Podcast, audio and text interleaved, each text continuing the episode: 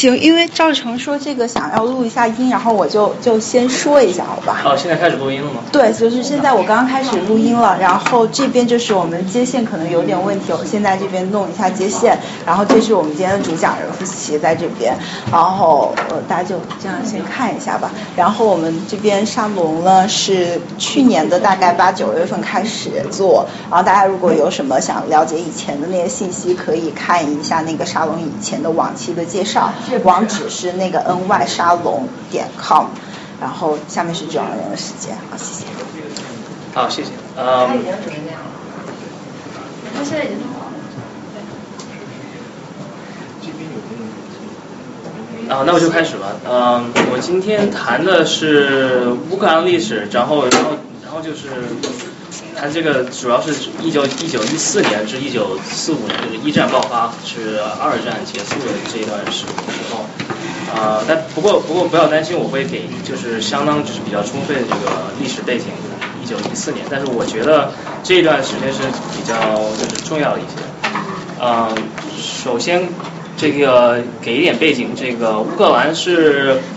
在面积来说是欧洲欧洲第二大的国家，然后嗯，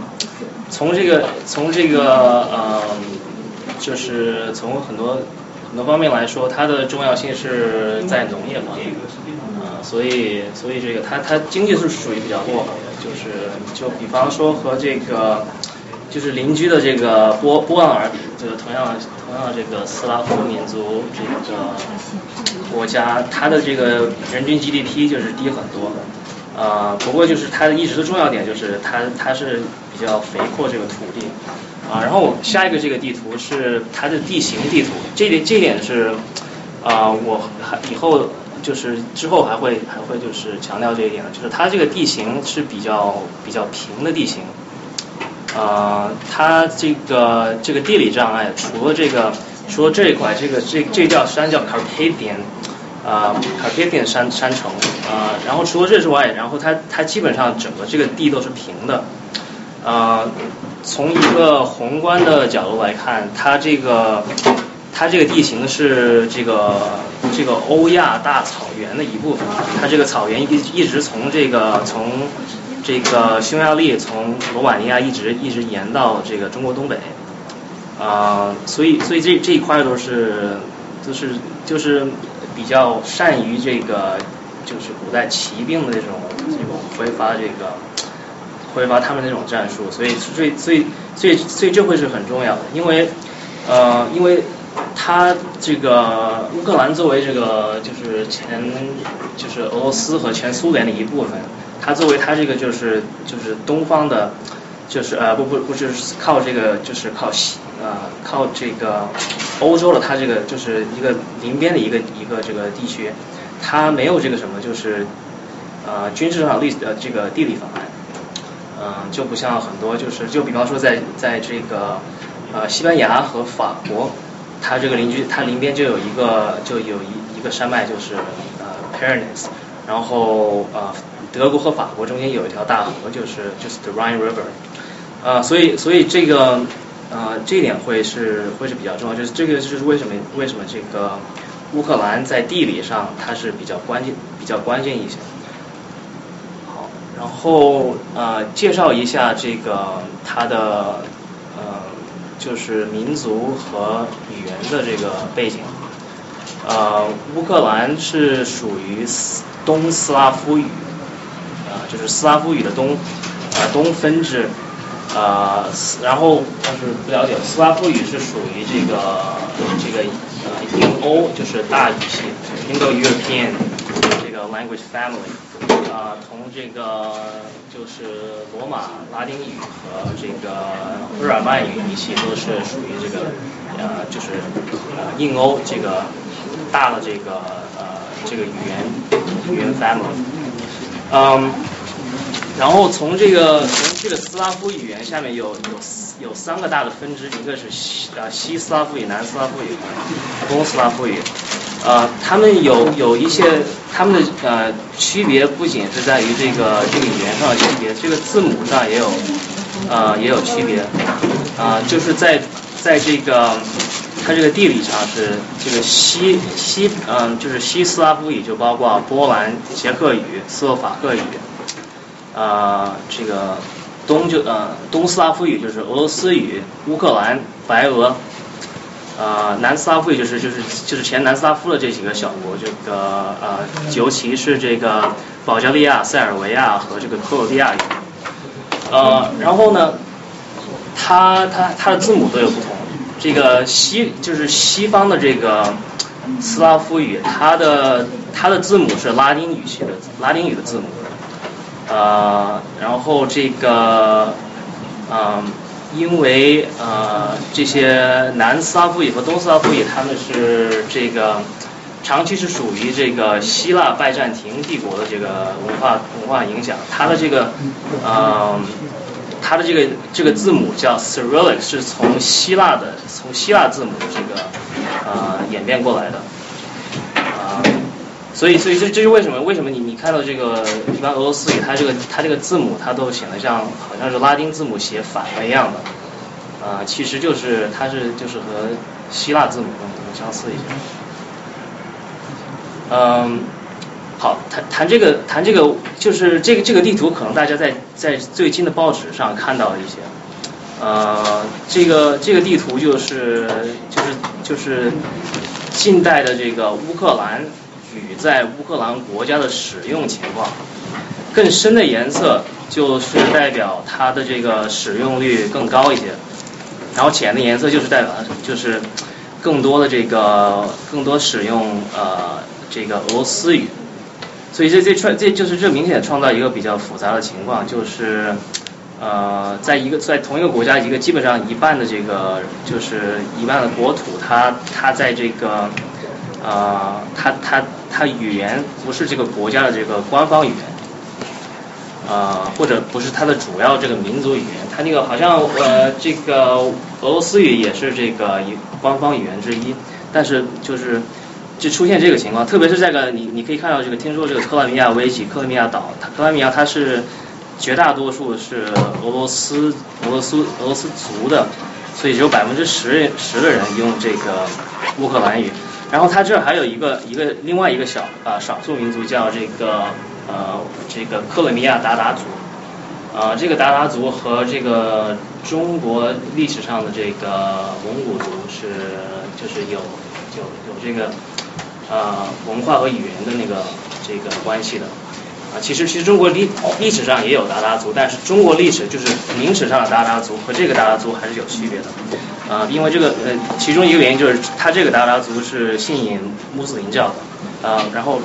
待会儿谈这个，嗯，这这是一个这是一个就是英语又讲了一句话，就是 language is a dialect with an army and a navy，一个语言是一个有。陆军和海军的方言，呃，所以这个就是从一个从中国中国文化的那个角度来看，这个呃乌克兰语和俄俄罗斯语的这个区别，就是说，呃，它互相可以就是很很很多方面呃比较相似，是是两就是一个语言的两个方言，啊，因为因为因为就是中国呃就是汉语中的很多方言，它的这个。呃，相互可理解性，呃，有时候不是很高，特别是中国南方的一些语言。啊，这个同样，这个这在俄罗斯语和乌克兰也同样是一个一个问题，因为就是尽管相互可理解性比较高，但是现在乌克兰语和俄罗斯语是否是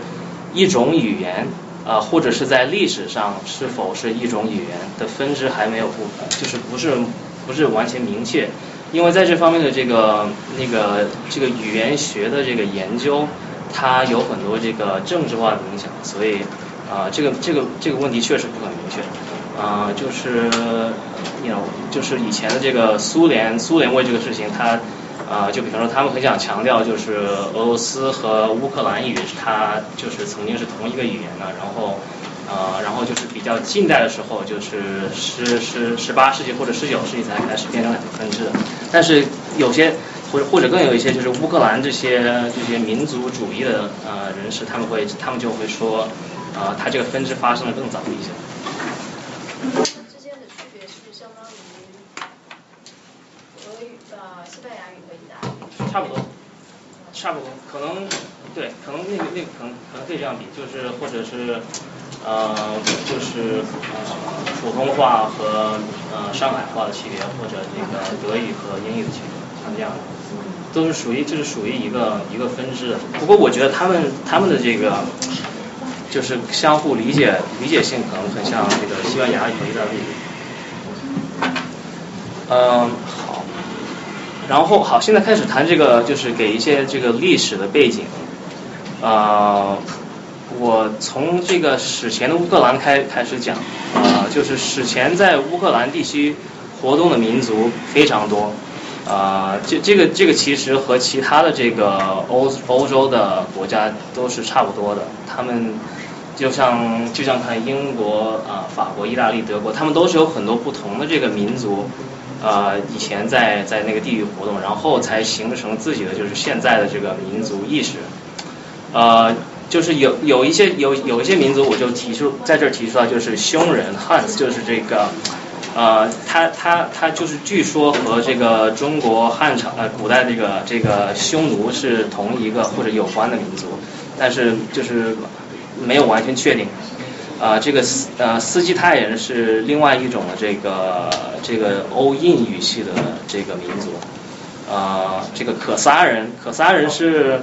可萨人是是也是一个中亚的这个突厥语系的这个呃游牧民族，呃，不过他们一个特征是他们他们在历史上他们啊他们改信了他们改信犹太教，所以到后来变成了犹太教徒，嗯。还有一个就是这个是比较呃比较独特的一个一个民族是东哥德人，是属于日耳曼语系的。就是日耳日耳曼语系基本上都是在这个它的它的就是都是原来这个就是现在的呃现在的德国和这个北欧地区呃但是就是唯一有一个有一支啊就是东日耳曼语系的这个人就是就是哥德人，然后然后更还有这个西哥德人和东哥德人。这个东哥的人，他从他是从这个现在的乌克兰地区来的，不过现在他们这个语言已经就是没有，就是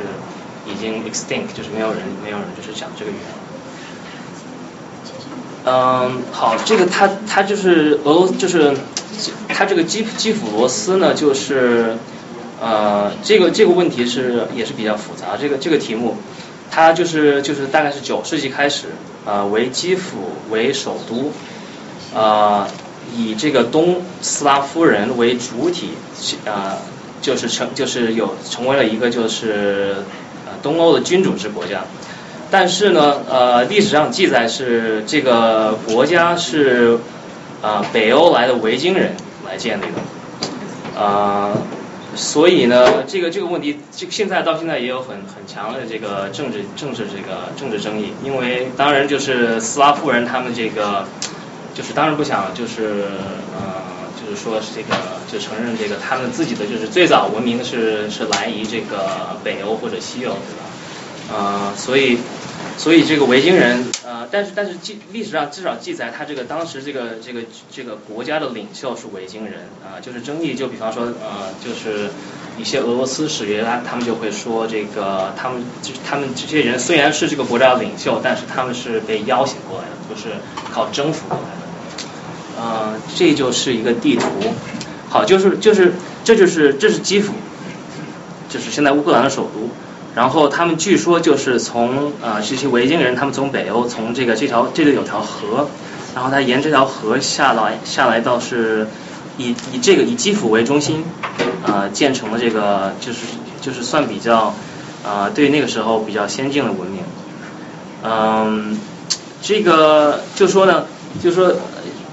这个基辅罗斯是呃东欧这几个国家，它所有几个这个大的俄罗斯呃白俄和乌克兰，它的这个就是最早的这个最早的国家，所以就可以说这个古俄罗斯史实际可以被称为这个东乌克兰史，所以就从很早很早来说，这两个文明就是这两个这两个文化民族就没有就是就是很比较混在一起的，嗯。好，下一就是下一页，呃，就是就是蒙古征服。蒙古呃，蒙古蒙古征服这个事情是，嗯，就是大家都是比基比上基本上比较了解一点的，就是说，啊，具体具体来说呢，啊啊，就是蒙古对这个基辅罗斯的征服，呃，是大概是在这个成吉思汗就是征服呃女真人的金朝之后。啊，然后，然后蒙古就是发发动好几次这个西征，呃，就是征服这个花尔花尔刺摩的这个这个汗国，然后一直打到打到东欧，嗯，所以呃，他这个他其中的这其这个这个这个将领就是征服罗斯的这个将领叫拔都，是这个成吉思汗长子长子的儿子。呃，他在一二四零年灭基辅罗斯，啊，然后这个蒙古灭南宋大概是一二八零年左右吧，大概是，然后然后摧毁摧毁基辅城，啊，就是这个这个就是对这个当时东欧文明是很大的一个这个就是一个就是一个 setback 一个摧毁，呃。同时呢，呃，也是因为这件事情，他对这个斯拉夫民族后来的分支分支成三支，呃，东斯拉夫人分成三支做举动呃举足轻重的影响。呃，然后呢，这个蒙古征服之后，他和这个蒙古征服南宋中国，它的区别很大，因为它区别区别很大，因为它这个。他征服之后，蒙古人并没有定居到这个就是罗斯的这个他的这个这个地盘，呃，他后来是呃后来他后来他就是主要的他这个呃在啊在这个金帐汗国的统统治者是蒙古和突厥突厥这个语系的民族啊就是混合起来的。这个忽这个突厥突厥语系的民族啊，就是统称就叫塔，就叫塔塔尔，就是也就是刚才说的鞑靼，啊，就是克克里米亚鞑靼就是这个这个突厥语系的它的一个一个分支，然后同时他们也穆斯林化，啊啊，而且很快的丧失了这个蒙古文化的特性。呃，但是总而言之，他们的形制比较开明，因为他们对这个宗教信仰是比较比较容，就是容容许容许的，呃，就是特别是特别是这个穆斯林和基督教啊，呃，这这这和在他们在中蒙古人在这个元朝在中国的政策也差不多的，呃，金帐汗国，呃，还这个。还有一点就是话外提出的，就是他们曾经就是在曾经曾经就是攻克罗斯之后，呃，曾经威胁过这个，呃，他们征服呃罗斯之后，也同时后后来也击败了这个匈牙利和这个波兰的盟军，啊，所以当时呃当时他们就是基本上把这个整个欧洲都好像就是有很大的就是保存很大的威胁。呃，但是为什么他们没有就是继续往那个发那那个方面就是发展征服？就是嗯呃，其就是有当时有一件事情发生了，就是在这个呃在蒙古蒙古的这个在蒙古成吉思汗的，就是成吉思汗的另外一个儿子窝阔台，就是也就是明太呃元太宗，他他就是他就是暴毙。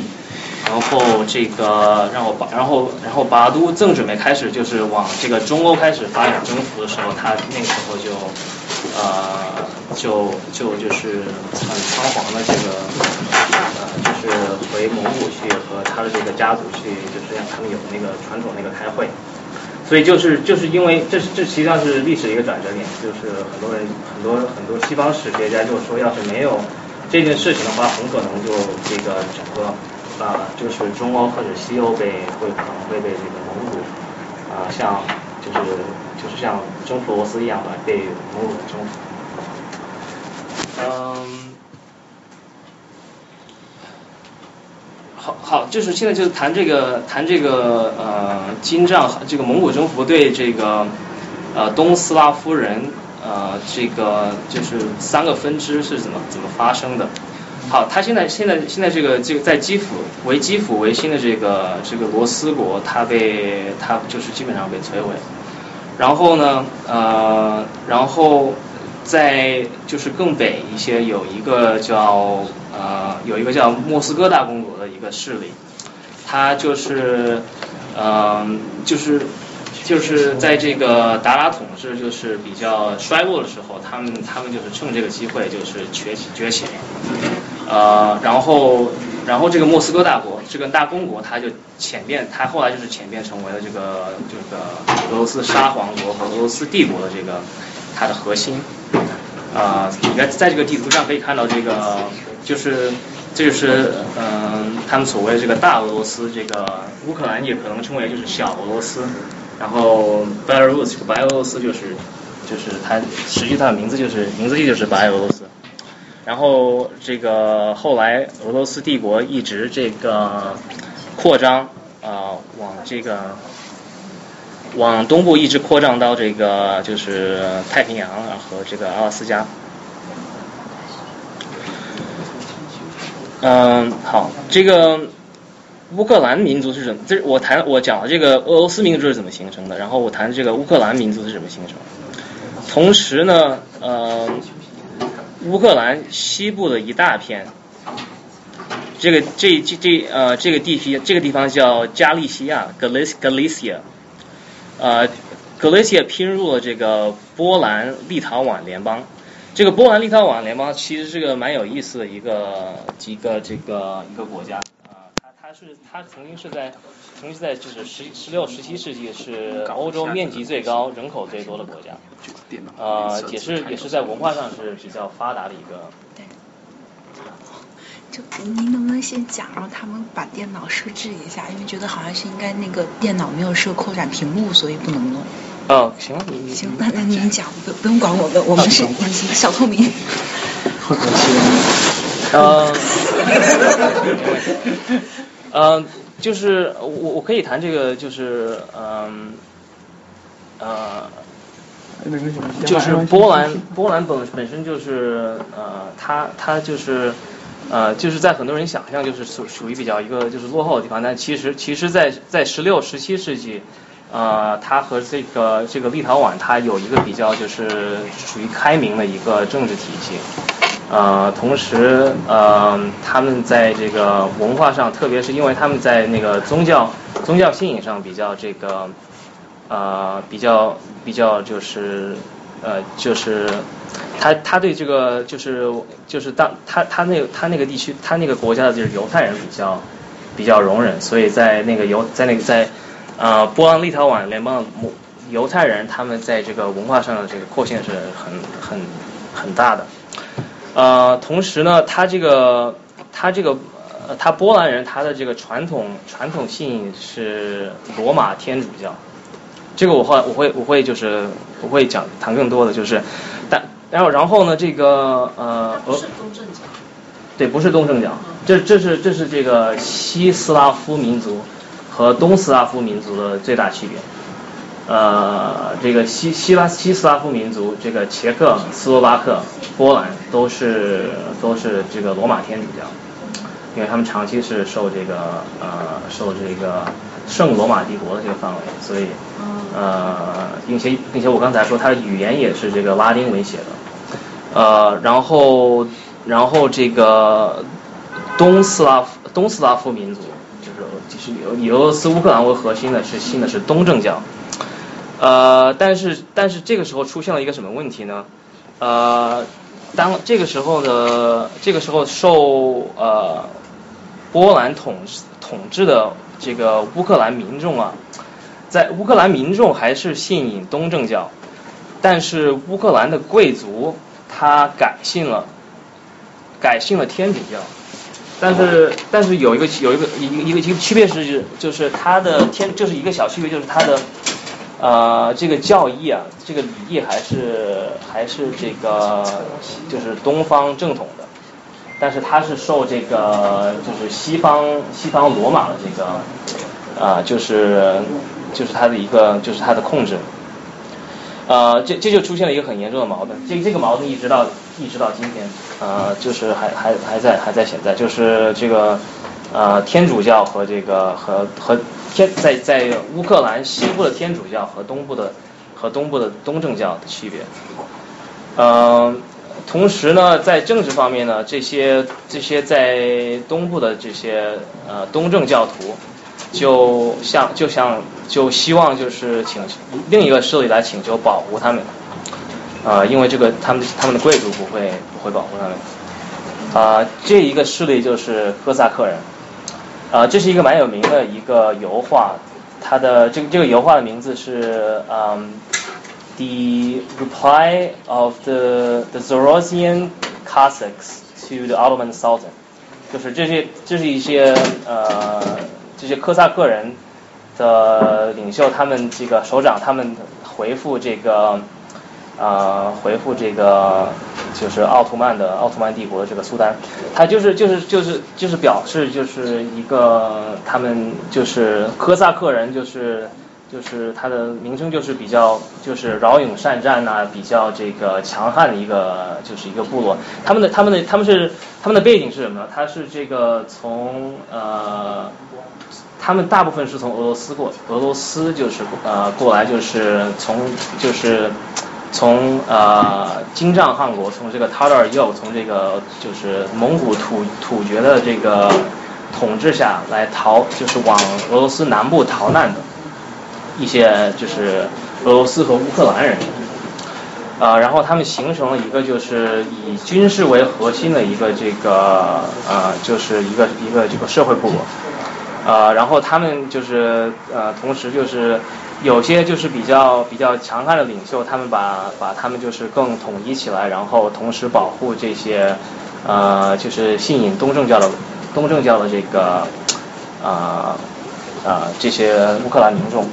啊，所以，所以他们这个，他们这个民，他们这个乌呃哥萨克的这个，它的很大的一个这个特征就是他们是，他们是信信东正教。然后就是就是这个人他这个这个博格丹，他是。哥萨克人是东正教，那怎么会是跟那个奥斯曼帝国？他是他是跟奥斯曼帝国对抗。对抗。对对对，就是他看你看你看他这个他这个很就是很，你看不清楚，但是他他他在他现在在就是。他就是一个很就是想做鬼的意向，他就想写骂人的一些话，这样。对他这个，他当时就是和呃奥斯曼帝国和俄罗斯帝国和这个波兰都是都是都在对抗，都是就是以以这个名义来保是保护民众。他们是在现在乌克兰境内还是？他们是他们是在乌克兰境内，乌克兰境内和俄罗斯南部。呃，其实你看很多就是一些比较古的那些欧洲的地图，他他就说他在他乌克兰那个时候在古在古地图上面就是就是说是呃科萨克国家，就是科萨克和这个呃乌克兰那个就是同义词。你直接把这个拷到我们的电脑上面，然后我帮你去点这个幻灯片，然后投到这上面来，因为是真的是这边不知道接线就是。呃，可以，你但是需要 flash drive。那个不是。嗯，个，对，那那个不是？这个，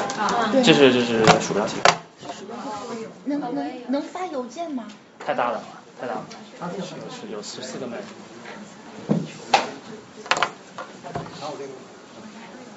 谢谢。真真的很抱歉，因为之前都是那个先预接就应该可以显示的，但是不知道为什么今天这个就是就搜索不到那个音库。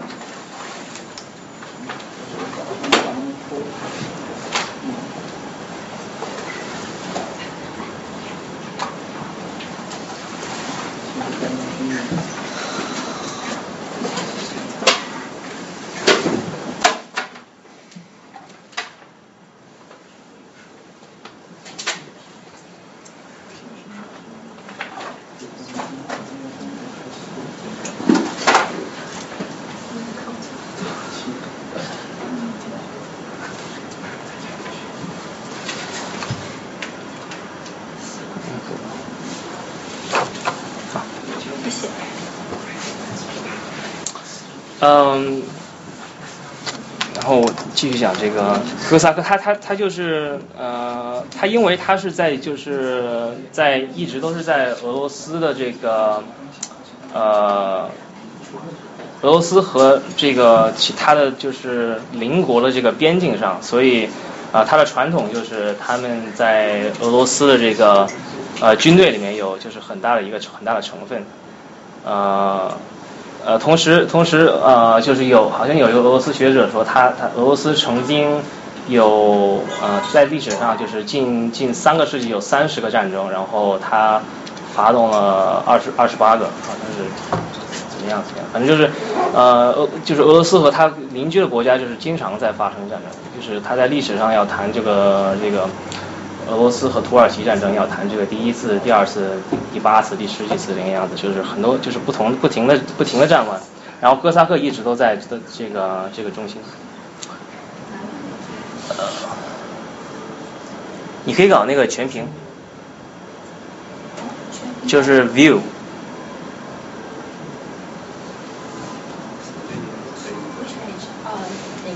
这就这就是。好，呃。好，就就就可以就。您再说就是那个或者呃，好，然后这个，嗯，就是这个这个人就是一个一个一个科萨克酋长，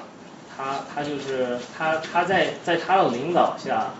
呃，这个一六一六七八年，这个哥萨克发动了一个大起义，然后呃，从从那个时候开始，这个。乌克兰就开始脱离波兰的统治，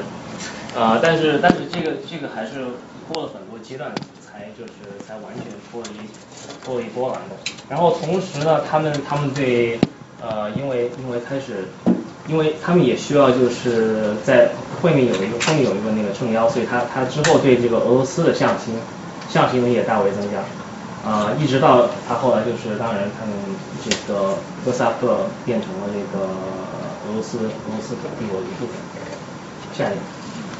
你要请问一下，这哥萨克它是它是一个民族吗？还是怎样？它它不是一个民族，它是一个它是一个这个这个这个军事的一个一个这个社会社会社会这个 community。有点像八旗军那样子。啊什么？像八旗军那就是。八旗军可以是这样比较，但是八旗军。它人种的话还是那个斯拉夫人吗？人种不一定是斯拉夫人。人种人种有很多这个突厥人，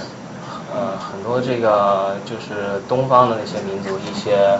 呃不仅并且不仅是不仅一定是这个呃那这个斯拉夫，就是欧洲人也不是斯，不全部是斯拉夫人，有很多这个 Caucasian，就像 Georgian 啊乔治乔治亚人啊什么，就是就是各各个民族都有，没有这个民族的分分法。嗯，那他和其他的那些军队有什么不一样的地方？因为他们是，因为他们是就是传统的，就是就是就像八旗军一样，就是就是自给自养那种，就是就是他那种培训，所以他有这个冉冉善这样的一个那那种那种这个名声，所以他他一直，并且并且他一直都在这个边沿上。当时这个乌克兰，他是他是和这个俄罗斯帝国和奥斯曼帝国，呃，他他在他中间，呃，所以。所以他就是一直一直都是就是这两个国家，你在维基百科上可以，他们打的就是十几场战争，怎么怎么样，反正就是不停的打，然后和 然后俄罗斯和波兰打，然后俄罗斯和瑞典打，瑞典前前前那个时候是一个很，他那个时候是被称为这个十十七世纪北欧的布鲁士，因为他们俄那个那个时候比较那个就是比较比较喜欢打，所以瑞典瑞典和这个俄罗斯发动了这个这个大大北方战争。大北方战争，这个俄罗斯一直打到呃，瑞典一直打到这个打到打到这个乌克兰，然后乌克兰的哥萨克，因为当时他们和这个俄罗斯关系还不是那么强，所以他他和他站在了那个瑞典里边，但是瑞典那但是瑞典这个这个联盟，瑞典和这个乌克兰联盟，他们失去了这场战争，所以这对这对这个呃这个科萨克科萨克科萨克我有个很就是很很大的这个摧毁的这个影响。呃，所以，呃，就是总的来说，这个科萨克它不是一个民族，它是一个就是一个一个可以说一个社会阶级啊，一个集团呐，呃，怎么怎么样？然后，呃，因为俄罗斯的这个俄罗斯因为在军事上面的需要，他们一直都有很高的地位，那和那个中世纪十字军东征的时候的那些骑士团会不会有点像？呃，不是有有区别，因为它没有它它这个是有区别的，因为呃。好像说十字军东征那十字军好像都是屌丝。都是的，十字军东征的时候，他三大骑士团其实都是很强的，尤其是包括现在的那个，比如说你买呃那个江诗丹顿的表的话，那里面有个马尔塔。它这个他这个有有呃有有区，它这个十字军有区别的，因为因为你你你想象十字军可能是打到那个中东那个十字军，对吧？但是但是呃那个还有还有另外一种十字军。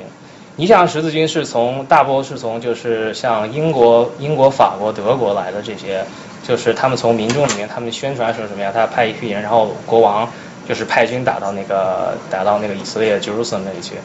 啊，另外有一种是是叫 Teutonic Knights，就是他从这个从那个从德国德国那个时候，德国这个时候他他他他他他呃就是日耳曼民族那个时候还在这里。啊，这里还全部都是这个，就是比较荒凉的一些地方，啊，就是一些就是文化文化素质稍微低一些的民族，并且他们那个时候还没有信仰这个基督教，所以对他们对这个日耳曼民族，他们那个时候的他们那个动机就是想把这些这些他们就是 pagan pagan 的民族改就是改信这个基督教。啊，所以所以这个他有有好几个，就是有一个最大的名最有名的是 Teutonic Knight Teut Teuton 就是德国德国人呃的意思，然后 Teutonic 这个武士他们从呃从这里一直打到这个包尔的海，然后把这些这些这些这些国家现在都都是都是这个基督教徒，就是因为就是这个这这种 Teutonic Knight 的十字军他们创造的，但是呃就是你说的那样，他他们他们也是一种就是军事的这种这种。社社会集呃这个集团和科萨克是还是比较相似的，对，对，那那是那是正确的。嗯，好，我这页就是瓜分波兰，好好就是就是呃我刚才说了这个十六十七世纪的波兰立陶宛联邦，呃后来就是呃就是他们就是衰落了一段时间之后，呃。就后来就被呃周围的三个三个三个强国被被瓜分了，这三个强国就是布鲁士、俄罗斯和奥地利，啊，这就是发生了几几就是几层的是几层的这个瓜分，然后啊后来啊波兰一直到这个一战之后啊就不是就没有一个独就不是存在不能不存在说一个独立的国家了。呃，然后在这个地方，呃，这个德国的势力不停的、不停的往这方面发展。啊，不，不是德国，那个时候还是布鲁士，布鲁士，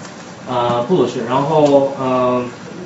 布鲁士当然后来这个在呃十九世纪，啊，以布鲁士为核心，这个啊成为了成为了统一的德国，然后。啊，这个统一的德国把把奥地利排在外面，奥地利就没有成为就没有成为这个呃德国的一部分啊，然后啊这个地区还有还是有大批大批的这个呃这个波兰少数民族啊，就是一直到这个一战之后，他们啊就没有这个这个独立的这个这个主权。好，下一个。嗯，然后这个就是嗯，在呃，就是大概就就是也是这个时候呃呃，因为因为还有还就是还有因为刚才讲的就是乌克兰就是西边西部呃大部分是这个属于波兰的这个统治，但是波兰被吞并被这个俄罗斯和其他国家吞并了之后啊。这个他同时，俄罗斯就是凯撒林大帝，凯撒林大帝呃的时期，把这个就是就是在波兰手下就是剩余最后的最后的这个呃乌克兰国土把它吞并了，然后吞并了之后，就是就在这个乌克兰全境推化这个俄罗斯化的政策，啊推广俄语的使用，并且压制呃出版界和公众活动的乌克兰语，呃。但是因为这个就是乌吉利反，就是这个这个反而促成这个十九世纪上半，在这个呃和这个很多其他的这个呃欧洲民族一样，呃乌克兰民族也开始出现了一种就是呃对于这个民族的浪漫主义，呃很多其他国家就是尤其是尤其是德国，这个他因为就是对政治方面的一些就是微弱就是。啊，就是就是这个是呃就是这个民族浪漫主义一个很大的激动，然后这个这个在乌克兰语民族里也开始在发展。下一个，呃，最后想这这一段想讲一点，就是呃就是我刚才和这个和这个宗教也连连在一起，就是呃为什么这个这个这个东正教和这个西方罗马教它区别区区别是什么？呃，这这个从这个要从这个罗马帝国开始讲，呃，罗马就是很多人很多大部分人想象的这个罗马帝国是，就是好像就是在就是第三或者第四世纪，它就就是被这被满族被那个被被灭掉了，啊，但是事实实际上比较复杂，不是没有没有就是没有不不是像那样的。呃，这个就是这个是大概是第第三世纪，就是第四世纪是第四世纪，就是罗马帝国就是最鼎盛的这个这个版图。然后它你可以看到它它一直一直就是到这个就是亚细亚、中东和北非那个就是比较往比较往东靠。然后它到就是它这个罗马帝国扩张到了一个程度之后，啊，他在坐在这个就是罗马这个皇帝。他就感觉自己没有精力把这个整个帝国那个，就是他他他没有他他觉得他应该分就是分都，呃中就是中国汉朝这个大概是差不多那个样子，就是但是中国汉朝一直那个就像西汉一直还是只有只有一个首都，他没有说在那个长安长安设一个首都，然后同时在洛阳设一个啊，但是罗马是想这样做，他他在在罗马呃设了一个首都。是它的原本的首都，然后在这个呃这个 Constantinople，就是现在伊斯坦布尔，呃设了另一个首都，呃所以所以这个这个就是出现了出现就是基本上这个帝国就分成两部分，一个是为这个拉丁语的罗马文化为中心，啊也就是现在大部分的这个这个欧洲文化，呃另一另一部分就是以希腊语。为核心的这个呃这个东这个东方罗马东罗马文化，呃然后然后就是呃就是就是我们一般一般通俗讲的这个罗马帝国的这个这个这个衰落啊实际上谈的是西罗马帝国，西罗马帝国是大概第第五六还是第五还是第六世纪就是被这个被各各个满族啊就是日耳曼满族匈族啊被被他被他毁被他这个灭掉了。啊，也不是，就是也，但是也不是很，就是立刻发生的事情，就是还是就是，实际上就是很大一部分就是因为他这个呃罗马帝国他的这个他他征兵啊，他的很多将领是后来变成他不他不是他的将领不是罗马人了，他的将领变成日耳曼人，变成满族的将领，啊，然后这些满族的将领他就就是逐逐的变成就是呃就是。在这个政治体系上变得权威更大，然后，然后最后就是基本上这个罗马帝国没有权这个西罗马帝国没有权力了，啊，然后把这个他就没有没有把这个位置传下去，这个后来那个呃就是变成了这个呃这个日耳曼部日耳曼就是部落其中一个部落，这个在这一个部落叫 Lombard。温堡是一个日耳曼人部落，然后他们就变成了这个他的首长就变成了这个这个这个意大利地区的这个首长，他就不是不是那个罗马皇帝了。然后然后在法国有一个法国就是法国有一个部落就叫 Franks，就是法国名字的这个啊就是原型啊呃西班牙有个叫 a s t r o g a 也是一种哥德人。然后这里在在北非有个叫 Vandal，反正就是各各类这个这个呃日耳曼的这个。就是部落，啊，但是东部就完全不一样，东部还是完全是一致是统一的，呃，这个这这个呃，这个就可以比可以相比这个这个中国的就是东晋十六国的那个那个时代，就是呃就是中国北方还就是基本上呃在南北朝呀这个 东晋呢，就是属于这个在满族的这个那个割据情况上，然后南方还是还是属于汉人的这个统这个统治，统一统一的统治。呃，罗马也是这样的，东东罗马基本上还是全部就是就是呃罗马文化，就是有和西罗马不同的罗马文化，就是以希腊语系还是为主。然后这个东罗马帝国一直就是，他曾经曾经就是曾经就是有一个皇帝叫叫 Justinian，他曾经就是打回这个意大利西西里岛，然后北非的一大部分，他几乎打到这个打到西欧进去，但是呃他后来没有就是没有成功。啊，不过不过他不过曾经就是有段时间东罗马帝国也是相当的强盛的，呃，但是一直到这个呃大概是七八个世纪，七七呃七世纪还是八世纪，啊、他从他这个他东部出现了一个就是他没有想到的另一个就是很强大更强大的敌人，这个敌人就是阿拉伯人，呃，所以呃阿拉伯那个时候就他崛起的时候，他就一直把这个整个中东，然后呃整个北北一直打一直把这个西班牙西班牙一直打到这个这这条这条这条山之后，有一个很名很有名的战役叫 Battle of Tours，要是啊、要是那个时候弗兰克人没有没有战胜呃阿拉伯人，说不定这个呃、西欧也可能会一直开放。不过这是另外话题，反正就是说，呃，东罗马东罗马帝国在这个整个这个这个就是这个小亚细亚这个呃这个中东地区的它这个影响是很大的。然后他到大概十四十三十四世纪，十四十四世纪被被奥斯曼帝国灭掉了。奥斯曼奥斯曼帝国灭掉之后呢，呃，他这个呃皇族有一城，他流到了这个这个墨西哥呃莫斯科，所以莫斯科就一直为为这一点和他和他，因为他们同时也是这个东正教的民东正教的这个民族，他们就是一直都自称他是这个呃他和这个东罗马帝国有血缘关系。所以呃，就是他们他们就说这个第一罗马是罗马，第二罗马是 Constantinople，然后第三罗马是莫斯科。然后我们我们谈的这个俄国沙皇，这个沙尔这个 Tsar 这个意这个他的那个词的意思就是就是呃罗马的 Caesar，呃，然后那个德语德语的那个 Kaiser 也是也是同一个同一个词源，嗯，然后这个。然后就是这个东正教和天主教也是这样分的，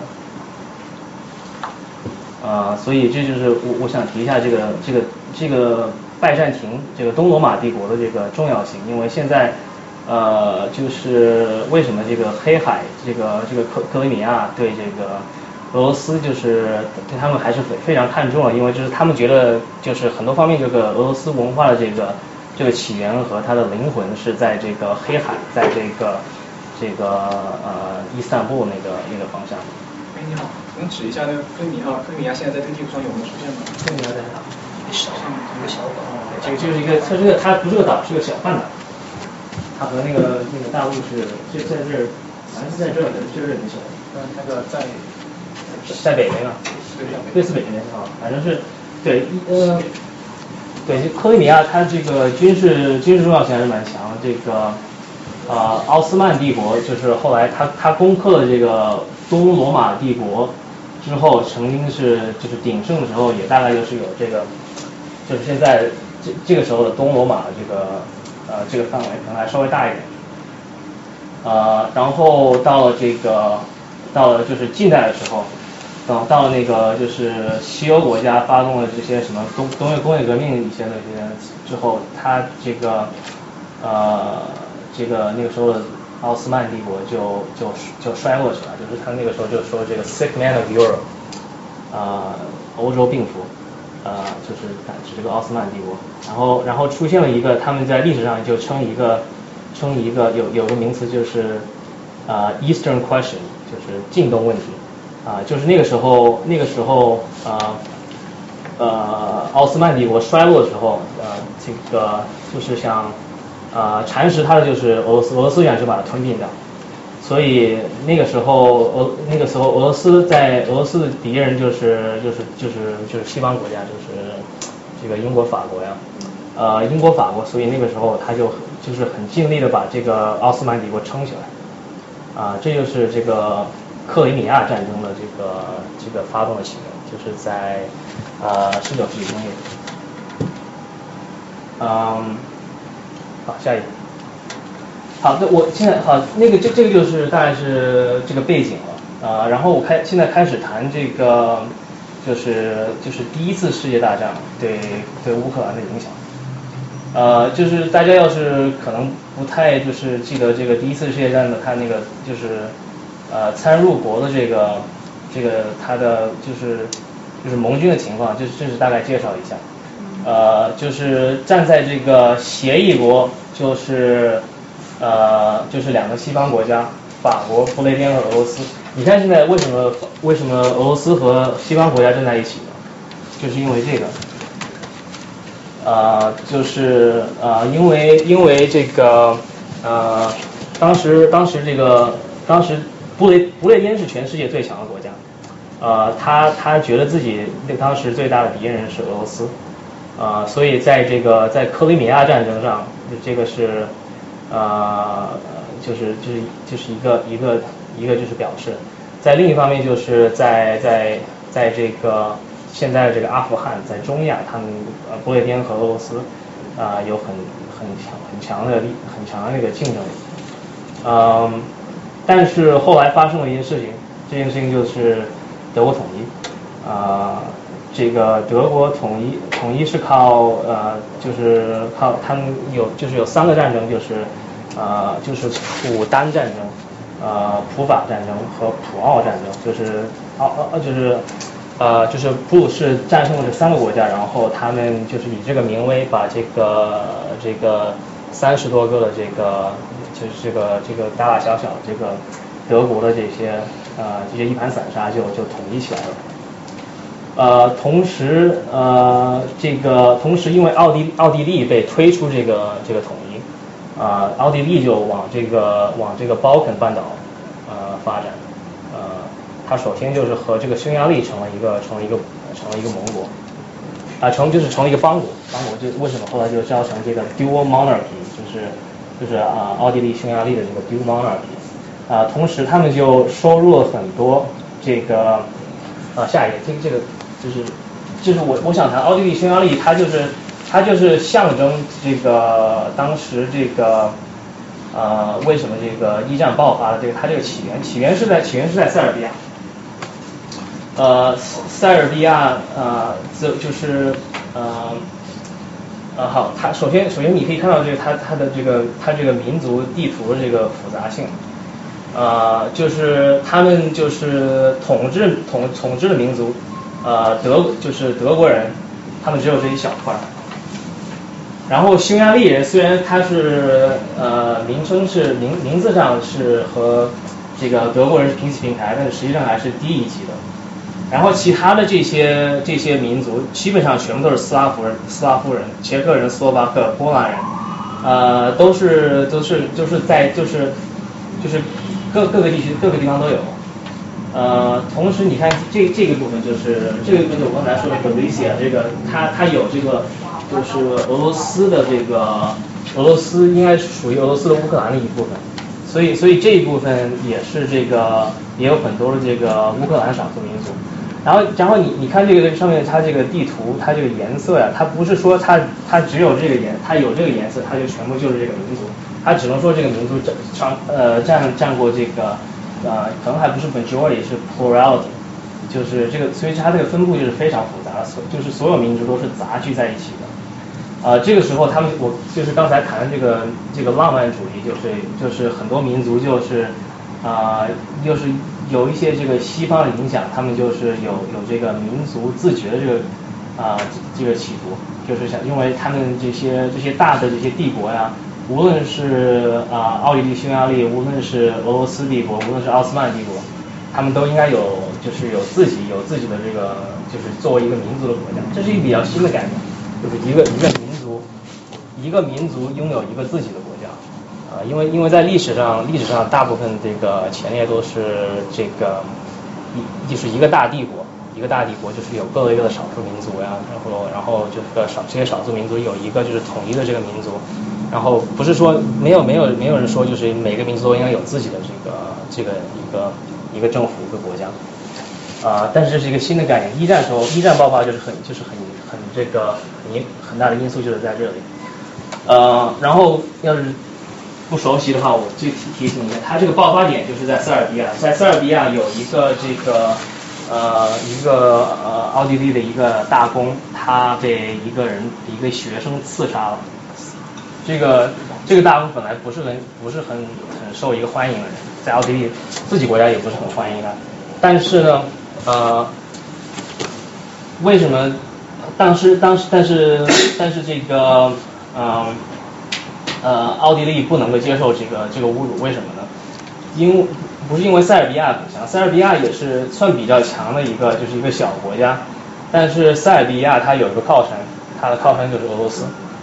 为什么它是它靠山？因为塞尔比亚是东正教，俄罗斯它自称自己是所有东呃东正教徒的保护者。呃，所以呢，所以这个这个这个时候。呃，这个时候奥地利威胁塞尔比亚，它同时也是威胁俄罗斯。呃，就是大概，其实细节都是它蛮就是蛮复杂的，但是大概就是说，奥地利给了这个给了给了塞尔比亚一些就是十个要求，他就是写这个要求的时候，就是呃他就想好，就是这是他们不可接受的十个要求，他们可以接受九个，但是不会接受那第十个。或者怎么样，反正反正就是给他们不可要不可接受的要求，然后不接受他就会宣战。同时同时这个奥地利也不是，其实也不是那么作为一个就是列强也不是那么厉害，呃，他他的靠山是在柏林，就是德国，啊，所以所以就是当时就是当时就是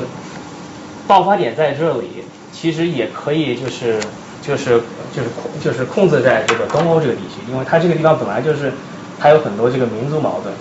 但是在欧洲其他部分，其他地方没有像这样民族矛盾。呃，往前面往前面移。不，就是问题是在于这个这个联盟情况。当时联盟就是呃，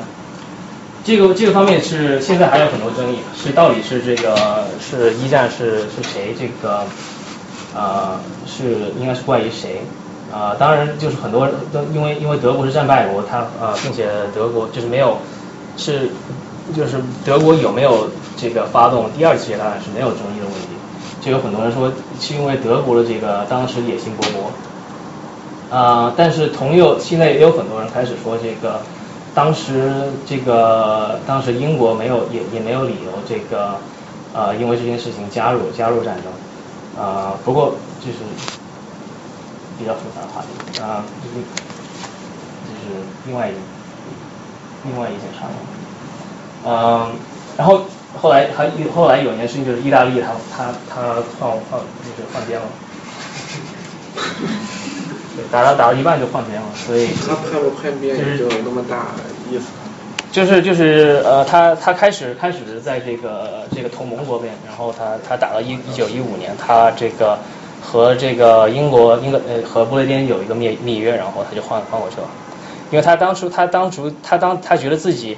没有和这个不列颠法国没有那么大的利益冲突，他觉得自己和这个和这个奥地利下一下走下一页，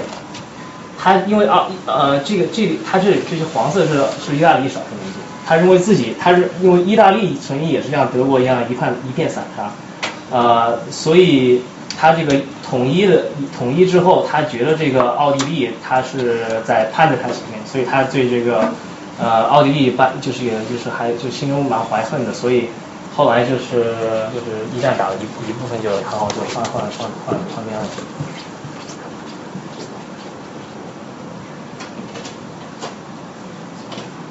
在波兰和乌克兰大概在什么地方？波兰和乌克兰，这波兰已经没有了。波兰已经没有了，乌克兰大概在什么地方？乌克兰就是往北边，在就是北边，这这就是。这个就是现在捷克斯洛伐克，然后呃捷克和斯洛伐克，然后再往北走就是波兰。乌克兰呢？乌克兰就是乌克兰就是这边。乌克兰一直都没有都不存在，就是一个就是它是属于俄国吗？属于属于俄罗斯帝国。对，然后这这这是现在的罗马尼亚。对，就是然后这个就是南斯拉夫，所以所以就是呃就是就是就是俾斯麦就是警戒，当时警戒这个德国的德国皇帝，就是说他说你你要是像这样呃到处这个这个办事情的话，这个有一天就是 some some damn thing is going to happen over some 啊、some damn thing 呃 the a, a, a world war is going to break out over some damn thing in the Balkans。然后俾斯麦就是那样警戒他的皇帝，但是这个这个德国的这个皇帝 Wilhelm 他没有没有听这个，呃，就是其中其中德国它很大的一个这个战略错误，就是他就是很早很早俾斯麦他他他的他的这个主张就是呃就是一方面就是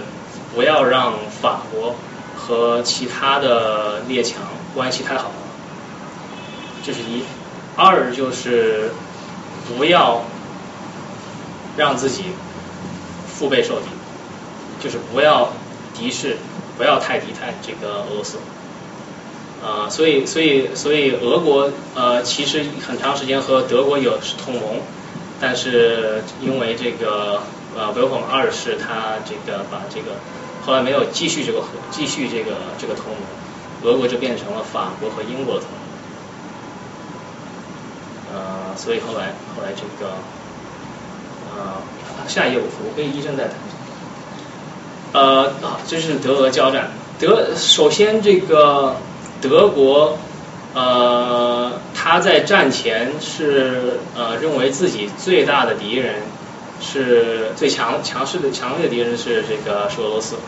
他的他的这个战略是先把这个先尽快的把这个法国法国击败，然后然后再然后再往东转。但是事但事实发展是，他在俄军在这个在布鲁士的这个鲍林岛会战被被这个被德国惨败，然后没有机会再向德国领土进攻。啊、就是就是西线和西线在西线德国和英国和法国有长期的这个这个 trench warfare，就是那个那个互沟互沟战争，呃，就是拉拉拉拉连这个护沟战争，呃，东线的战士这个战局变化速度就是快得多，啊、然后基本上这个很快俄军就失去这个失去主力了，啊、对，好，下一个。呃，好，好，这个这是这是这是开始谈这个俄国革命了。然后就是因为因为这个呃俄俄罗斯的战况非常不好，呃，这个民众非常就是呃就是不满，然后他这个呃就是呃尼古拉二世就是就是 Ho- the House of House of Roman 啊，他被逼凶为这个俄罗斯帝国就就这样灭亡了。呃，然后这只是这只是俄国革命第一部分，继续统治的是是这个比较自由主义、比较社会主义的这个，就是说比较不是很极端性的这个政治同盟，俄国临时政府 （provisional government）。呃，然后同时呢，他们还就是还呃，因为他们想和英国和法国要保持好的关系，所以他们仍然还还愿意就是处于这个这个交战状态。好下一页，好，这然后然后下一页就变成比下下一个下一革命的下一代就变成比较极端了。这两个人大家都比较应该是熟悉一点，就是列宁和特洛斯基。说十月革命就呃过了之后，就是首先就是它相当更血腥一些，更极端一些。呃，所以这个呃，这个这个过程就是呃，就是这个布什维亚这个拿到权位之后，他就呃大批的这个清洗对方是的，就是就是呃政治对对方呀怎么怎么样，然后呃下一页。然后他们就和德国签了这个 Brest-Litovsk 啊条约，然后就接受了这个德国德国的讲和条件，呃，然后就是就是画画这条线，画这条线。所以所以在所以后来为什么为什么德国就是一战之后呃为什么那么那么就是呃觉得那个很难接受就是非常不满，就是因为在德国一八年就是美国进入战争进入进入一战的时候，德国后来终于被战败。一直到那个时候，德国还有这大批的敌人的这个疆土，所以他们就是很多很多这个德国人就觉得自己被就是在背后统一刀，就是呃，他就他就有一个字叫 Deutsch Das，后来就是纳粹特别利用了这个这个这这个这个概念，呃，所以呃后来后来一九一八年战败，就是就是这个签了条约之后，德军进入基辅。然后战败之后，惨如呃，这个德军就是退出乌克兰。嗯，好，下一个。嗯，这是丘吉尔的一句话，这个剧呃，这个 the the war between the giants is now over, the war between the midgets have just begun。呃，所以所以就是就所以就是刚才刚才写的那个那个匈牙利呃奥地利匈牙利的地图，那个时候就是因为。啊，就就那个时候，因为一战之后三个大帝国解体了，俄罗斯、德国和匈牙利，呃，这个奥地利、匈牙利，这这几个多这几个多民族国家全部都解体了，所以它特别是在就是俄国和匈牙利，啊，我还有第啊另一个地德国不是解体了，是奥斯曼解体了，啊，德国是变成了共和国，啊。所以这这这这三个这三个地都是就是非常就是民族情况非常复杂的三个大的这个帝国啊，然后基本上每一个就是邻居的少数民族都开始发动战争，呃，这个乌克兰民乌克兰呢就是这个时候它啊一方面这个民族自觉动态重新重新出现。然后它有数股势力，然后基本上全部都有这个比较共产和这个社会主义的影响，这和他们这个民族的这个呃这个文化背景也可能就是有有这个有呃有因有那个因素，因为啊不呃待待会再谈这个，这个反正就是说当时有有有数股势力。他们那个时候争呃就是就是争之后，然后其中一个是这个一个人，他一个人叫这个西蒙皮特留拉，他建立了一个乌克兰人民共和国，然后他和这个乌克兰的人民苏维尔共和国，就是就是不是波波斯维亚建立的这个共和国，他和他分庭抗礼，呃，然后曾然后这个然后这个乌克兰人民共和国曾经和这个波兰发动战争。这就是史上的这个波，呃波乌战争，呃就是发生一个比较就是规模还算不算那么大的一个战争，反正还还是还是反正还是为我刚才只说那个那个绿的绿的那块地图，就是那个加呃加里西亚，那个那个就是乌克兰人和波兰人杂居的那个地区，呃打了一场仗，然后乌克兰输输了这场战争，然后这个皮留拉呃皮留皮留留拉。他和这个乌克兰的这个新的共和国结盟，乌克兰也是一个新的国家，就是就是就是那个呃奥地利和俄罗斯解体之后，他就呃并且并且这个西方盟国逼迫德国啊让出了很大的一块这个就是前波兰的疆土，这这是另外这个另外一个这个呃二战的起。就是德国对对于这个这个波兰共和国的存在有很非常强烈的抗议，不仅是纳粹，其整个整个社会对这个波兰的这个呃存在很就是有很大的矛盾啊。好，这个这个时候这个时候就是呃乌克兰和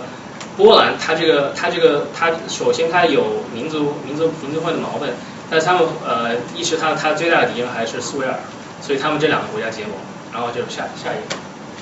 然后就下一页就发生了，这个这个是比较比较就是呃就是没一般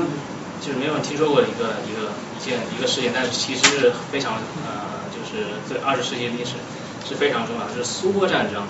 呃这两个国家同时都在想扩张领土，呃和扩张影响力。呃，波兰的领袖是这个人，这个 p i l s u s k i 嗯，他就是他他他想在，他有这个野心，他想在这个东欧建立一个波兰化的联盟。他这个叫海之间，海之间，海就是就是波尔蒂海和和黑海中间，这就这就包括就是他以前这个波兰这个立陶宛联盟联盟的地图，和这个和和当会包括乌克兰，包括这个其他东斯拉夫国家罗马尼亚，啊，他就有这个野心，但是呃，就是他同时也是想，就是因为他在这个啊两个两个强国的夹缝中间，他在啊。这个苏联和德国的夹缝中间，他也想就是呃有一个就是比较强的联盟能够防防这两个大国家，呃，但是其他的国家，其他的其他的几个民族对对这个事情当然是很很不情愿的，就是我刚才讲了，他因为他这个波兰呃曾经统治这个乌克兰，他对乌克兰人对波兰呢就没有很大就是很很很多的好感呢。即使是立陶宛，立陶宛就是他也不想和这个波兰重新成为一个成为一个邦国，呃，所以所以他所以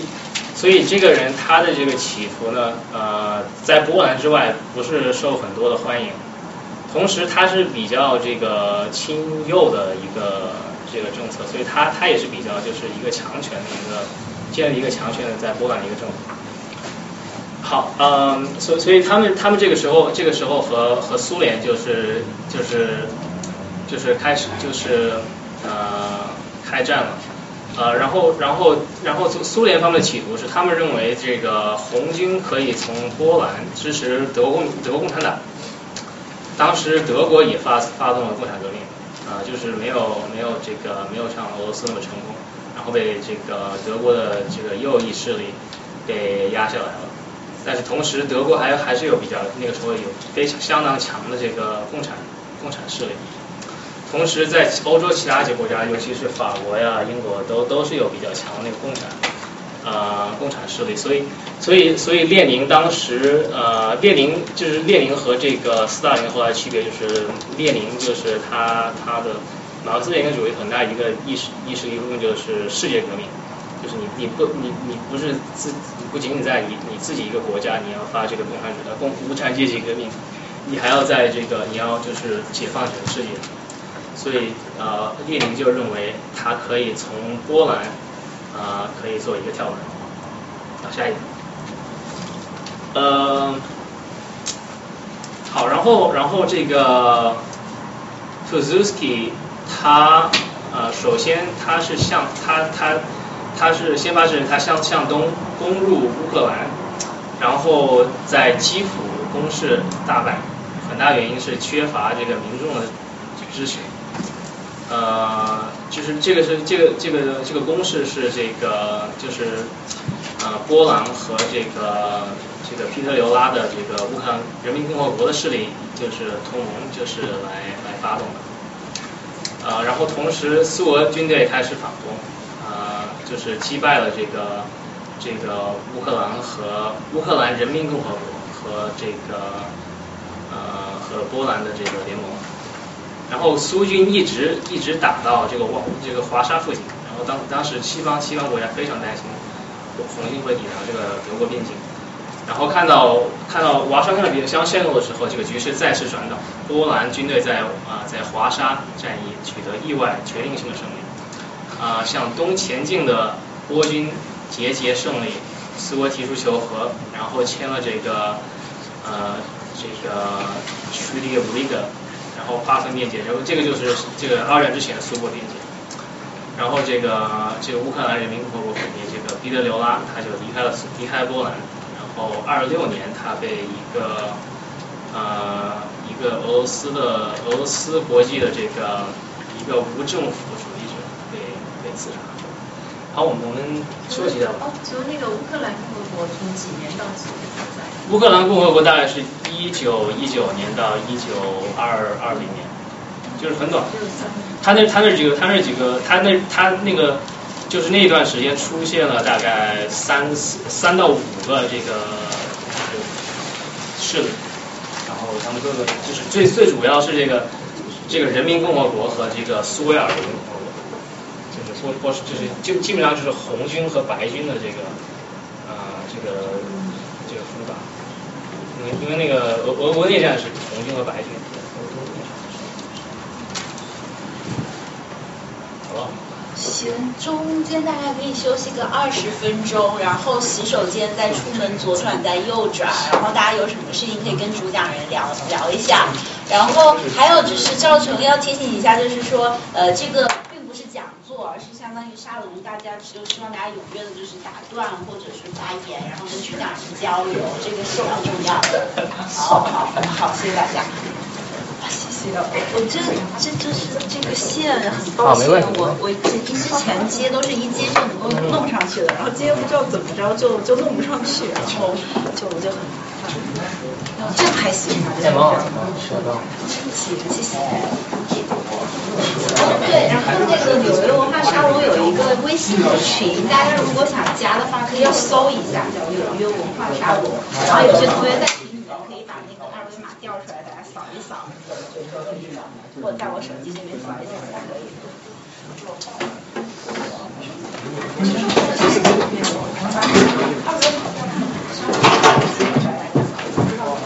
这个纽约很大。怎么调？在哪？您的手机给我。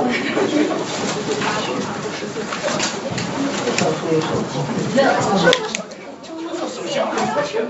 不是还有微二次元。作为一个脑残粉，不齐是吧？你呢？徐汇东，我们见过一次。对，我记得，我记得。很早以前了。这个你现在玩吧？对，你你记性好好了。你在哪公司？不记得了。我现在现在我以前不在，我现在在科斯。那你以前呢？以前在一个小公司。哦，对对对，我记起来，你是个小公司。然后你换，你说那个时候你你在换换工作了？那个时候在三四年，我就这样，我们现在。哦，你后来去念书了吗？对，我去念书了。哦，都都过了这么多年。嗯。现在还在？现在还在这儿吗？怎么样？没什么变化。你现在做什么？现在做呃 risk 那个在在 risk management 做 quant。哦。现在做 risk 的好多。我是我是在你们做那个 model validation。呃 risk methodology。哦，那那那是不是就是看人家这个 implement 的那个 model，对不对？呃，没有没有没有，就是做 validation。就是 run 这些，就是 run 这些各种各样的这个情况，然后看看对不对什么。呃，大概是吧，大概是。你呢？你现在是还是做 mortgage 的吧？哦，你记性很好。对对。最终把整个国民最终把自己给我觉得你好厉害，能够在那边一个人不停的扯三个小时。啊，那是不是扯的太多了？应该要那个停下来一点。没有没有没有。你你你平时来这个多吗？嗯。来这个沙龙，我是第二次来。第二次，我我也没来过几次，就是你是跟那个那个老赵赵什么赵？他是对他他也是他也是那个。他也是那个公，那是 credit suisse，但是不是一个组。哦，你们俩认识。那其实那也是。他平时是怎么样？就是叫人，他就是叫。他就是问你有有没有去做 talk 那种。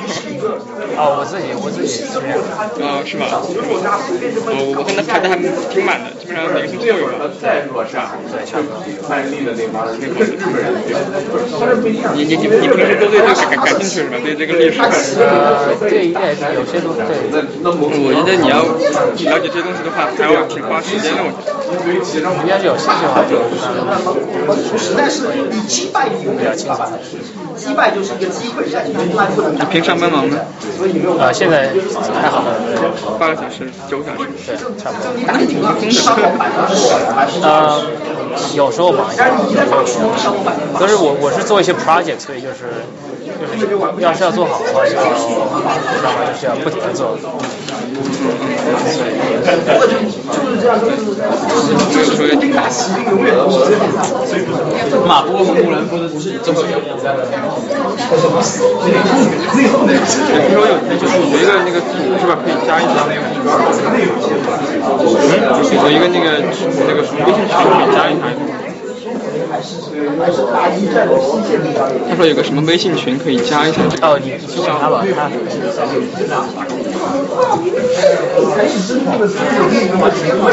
还不如东线。东线的战争基本上结束了。王新民，我哥大，哥大，啊，也要请发展，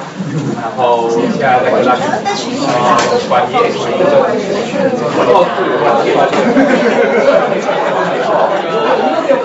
没有文化，我就是没有文化，就是这专任白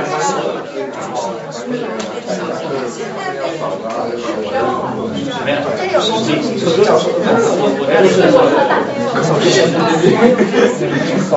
这扫一扫，你在听见？这是雷九斯。对对对，有跟那个发现发现。好吧，不过现在现在都住在这个破的上，主要要经过破的时候，还有扫一下。嗯。哦，对，我就要不我会。加一下我专业。哦，像我不知道，我不知道现在你现在我得找一找，现在看好几好多个。这教室还是我见过。是，这次是不会吧？我要找找这个才行。他大概。他们哪些太多？就反正就是不太会用怎么找？这东西完了，搜好门。还有一点。是的，这两年啊，你不要讲讲，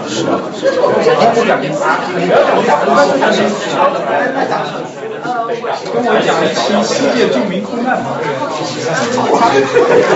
个那你不觉得这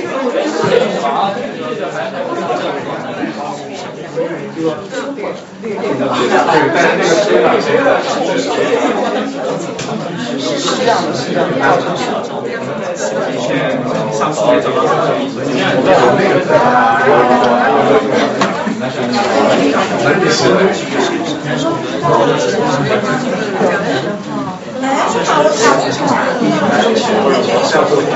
来，让我讲讲日本第一期讲这个神话，还应该还会再讲。我等我们话，传教呢？传教第二期，已经列列书查传教第二期我讲过动画，上的啊，就很感也有这个，我都不知道他，我就我讲完之后，我一听，就是他妈传教这样子，这个非常会讲。要建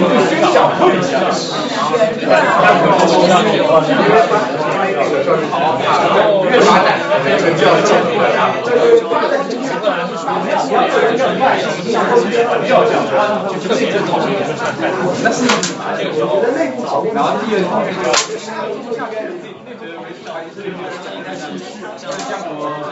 然后主要讲四期，现在已经讲了两，大概准备讲第三期，也是也是最高潮，对，在在五月十六号，再讲下是万万万万历那个什么万万历对视觉冲击，那个是比较好看的题目，然后把日本战国最后一期就第四期讲讲，就往后再。就在这里，然后特教授怎么多？不要。你再看看。教授就是教授。去年的英超教授，就讲是很得意的，看我可能了不起。啊？众多握手拳。好，来介绍一下我们组的是。有这个组的是这样的。教授，教授师姐好。教授师姐好。哦，是很小的加州某个镇。你这个是在都在开啊？嗯，我想，我想和你聊一下。我可以聊天吗？他不叫公司，是好的。可以不叫。啊，我在那边啊，认识认识。啊，这种三个小群之一。对啊，为什么为什么叫哈的？为什么不叫哈的？不叫哈的，没有不叫哈的小姐姐。啊，我是第一个，我才不管你为什么。同一公司。啊。我们都做矿。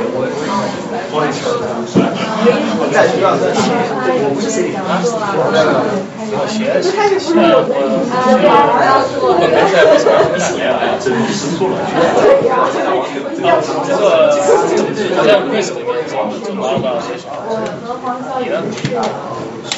错了。这个好像历史里面怎么怎么到这啥？你呢？哦，我在领导。就这边做矿。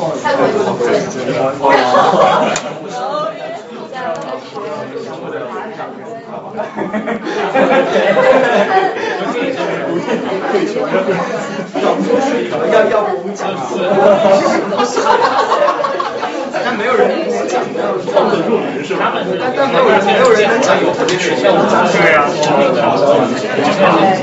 是是要老到自己体验。关键是就老到说我们来讲一讲。对对对，大家如果有商要讲，对，我们一起来。怀疑就是老到说不讲老对来讲讲。还有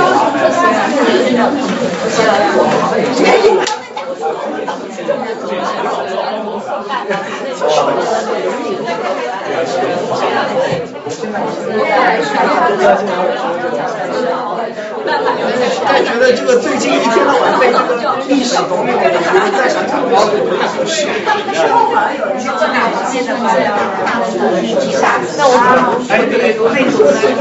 但但这些东西讲就是因为你很难讲。过年礼拜，过礼拜就是有一些户外运动，记得去哪里吗？没有。关键是你你觉得吧，尤其是讲什么叫这个，这个太前沿了，我觉得讲不清楚。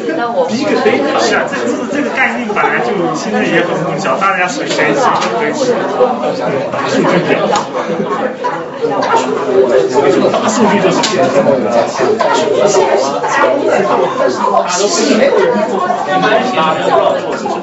没有人做，没有人做。那我要从在之前 Netflix 那个 Netflix 那个所谓大数据或者人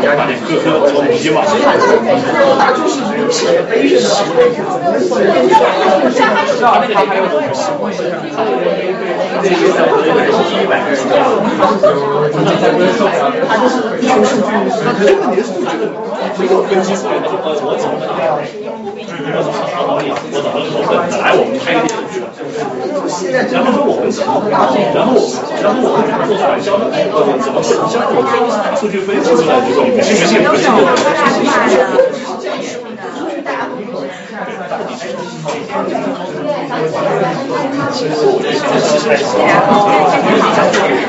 呃，知道才会拿一把书。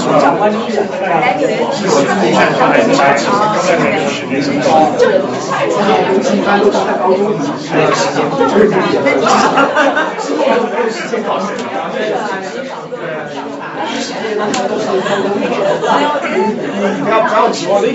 我们还有时间看这种，看的就少。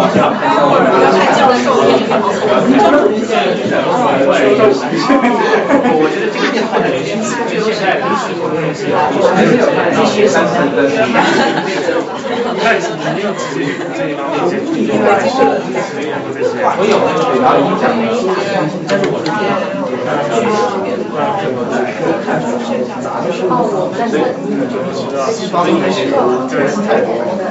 要是我们就是说稍微有像稍微比较好一点，两周没法说，家人都在可能两个学长长得他有有点复杂，看到这个配置，自然会想到和他上班的网络非常强，对，所以因为我是这样，因为这个是他们是啊。是，像我从来都是战争史，战争史研究。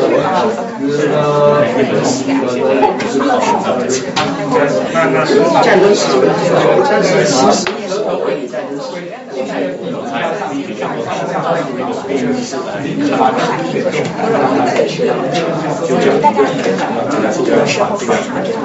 们讲讲是我们讲讲讲讲这个社会，讲讲这个社会的情况。不是你要想好这个其实你啥话都没啥，军事风格下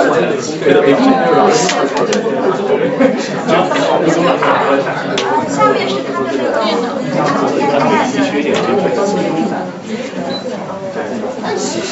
其实战争中一个大家都想啊。他们就只有两个人，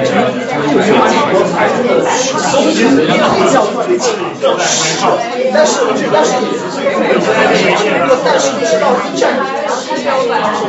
直到一战的时候，大家就是是列出出来的，对对，第二大国是德国，第三大国是当时其实主要上来美国有是。这这一发不可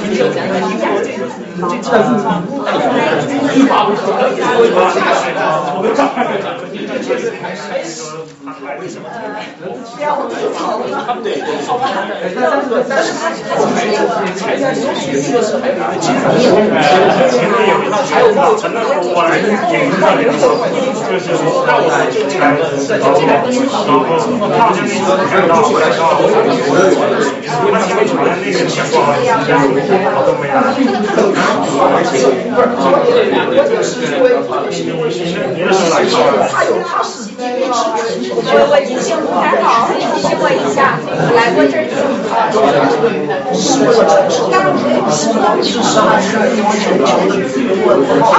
是他是讲到什么经理吗？我太，对对，我知道，哎，我怎么觉得你你是全家一百然后后来后后来是在马来亚被日本人打的走，我是谁呀？不好意思，我记性记性特别差。哦，对对对，我跟他一起有联系，跟他另外传消息。他在两海，在马来半岛。对，他我经常是看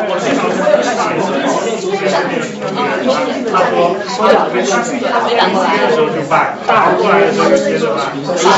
我幼儿园特别晚，那我直接吧，然后就没得办的好。在吗？然后还在这边。哎，他什么？哪怕他叫来了。啊，你怎么知道的？他就是说什么？谁？穿格子的飞是。他是同事吗？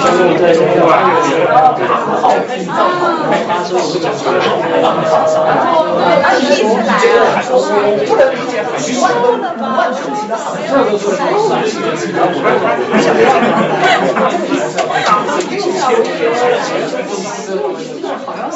哎呀，你说我上北上的。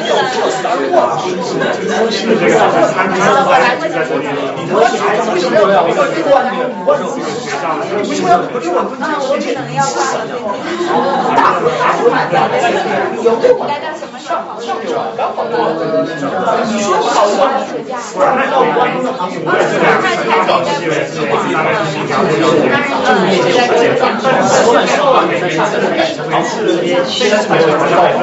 天我本来是六点四点能结束，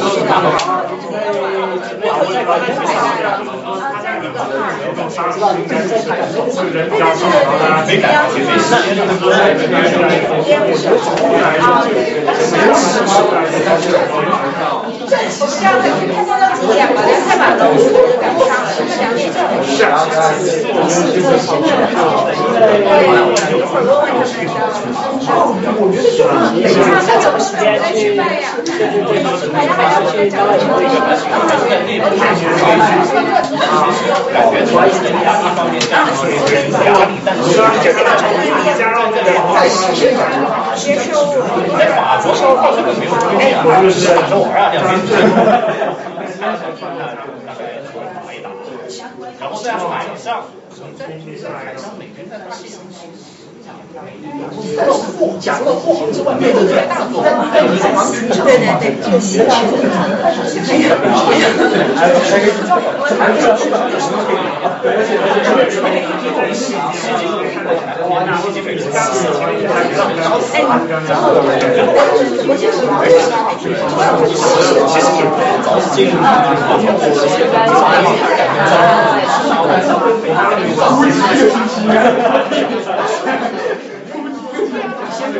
Goed.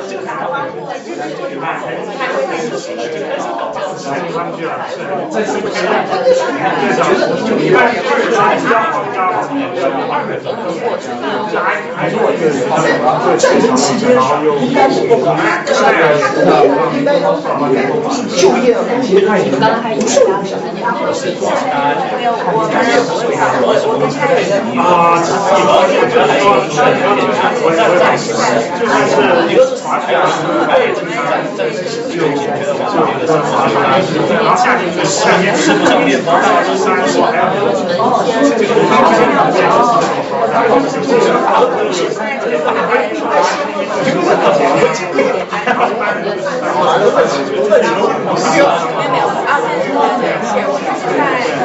现在我在生气啊！为什么？我这么高兴啊！我觉得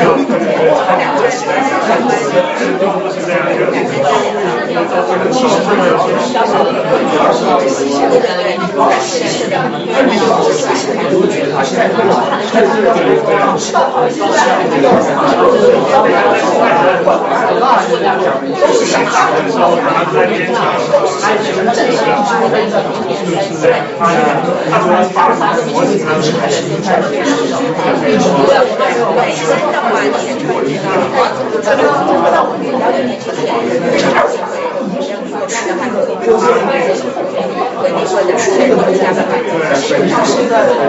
很多是自己这个你说。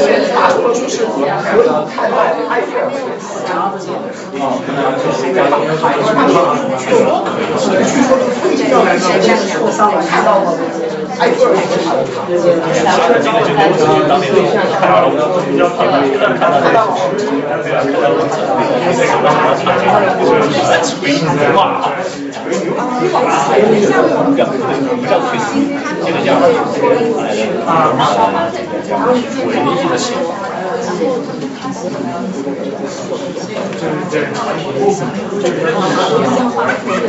就是现在，不管是在校园还是在学校，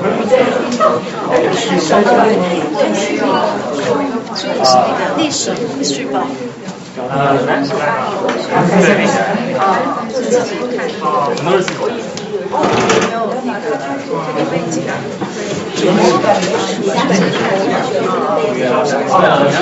我我学了一个，我原来我原来我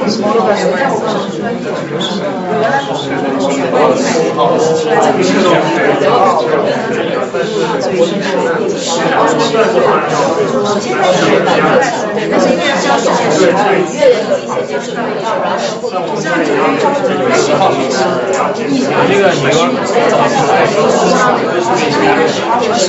是。贝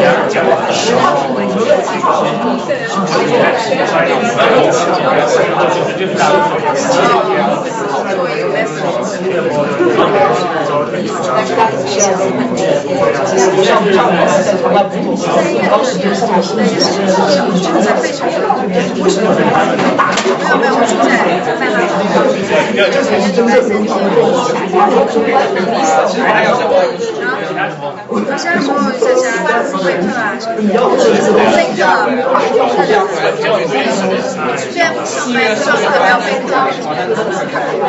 四月份孔威德，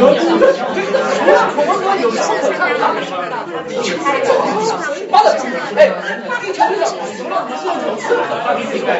就上我微博上传的那天我说反观，这是什么手段？啊，还有什么手段的？闭嘴，毫不理解，好不好？就这样挺好。龙阳七七七的广告，这我先不写，呃呃，好，大概时间也差不多了，就就请大家就坐然后我们主讲人开始下半场，然后结束时间大概控制到五点左右，五点十分都可以，谢谢，五点左右就可以。呃，然后这个呃，等一下呃，回到那个就是第三罗马的。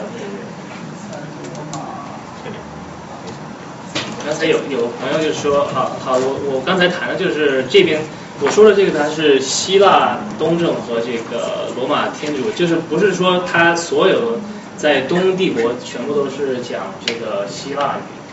或者在西帝国，就其实就比方说在西帝西帝国的话，它它的这个就是官方语言就是通信啊什么都是是用的拉丁语，但是它这个它这个民族的，就是民俗就是通俗的语言还是他们的这个各各地各方的语言，就它就说呃其实就比方说它就是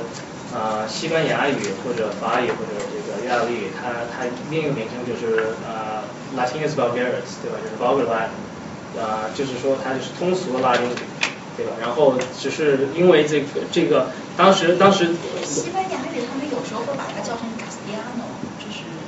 Castellano，Castellano 不是，但是西班牙有很多那个分支，对吧？有有那个 Catalan，有那个 Basque，呃不是 Basque，有那个。对，我知道有 Aragon，有什么，反正有各种各样的分支，对吧？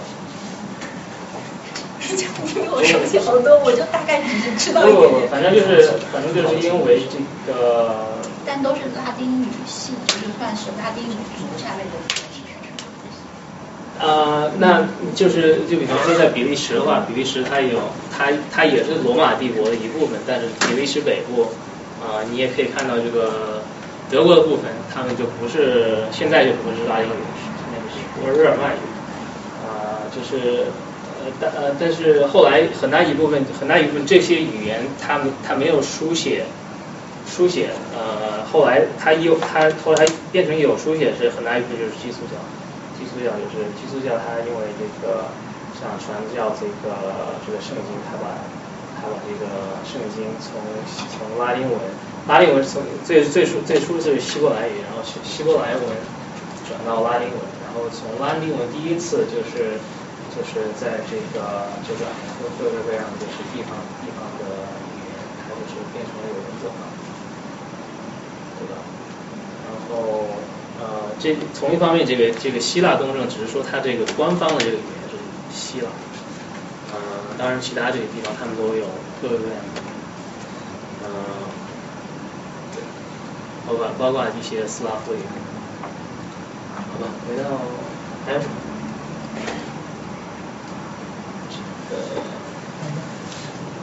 苏联时期，好，这个他呃后来后来苏维尔社会主义国，就是他就是这个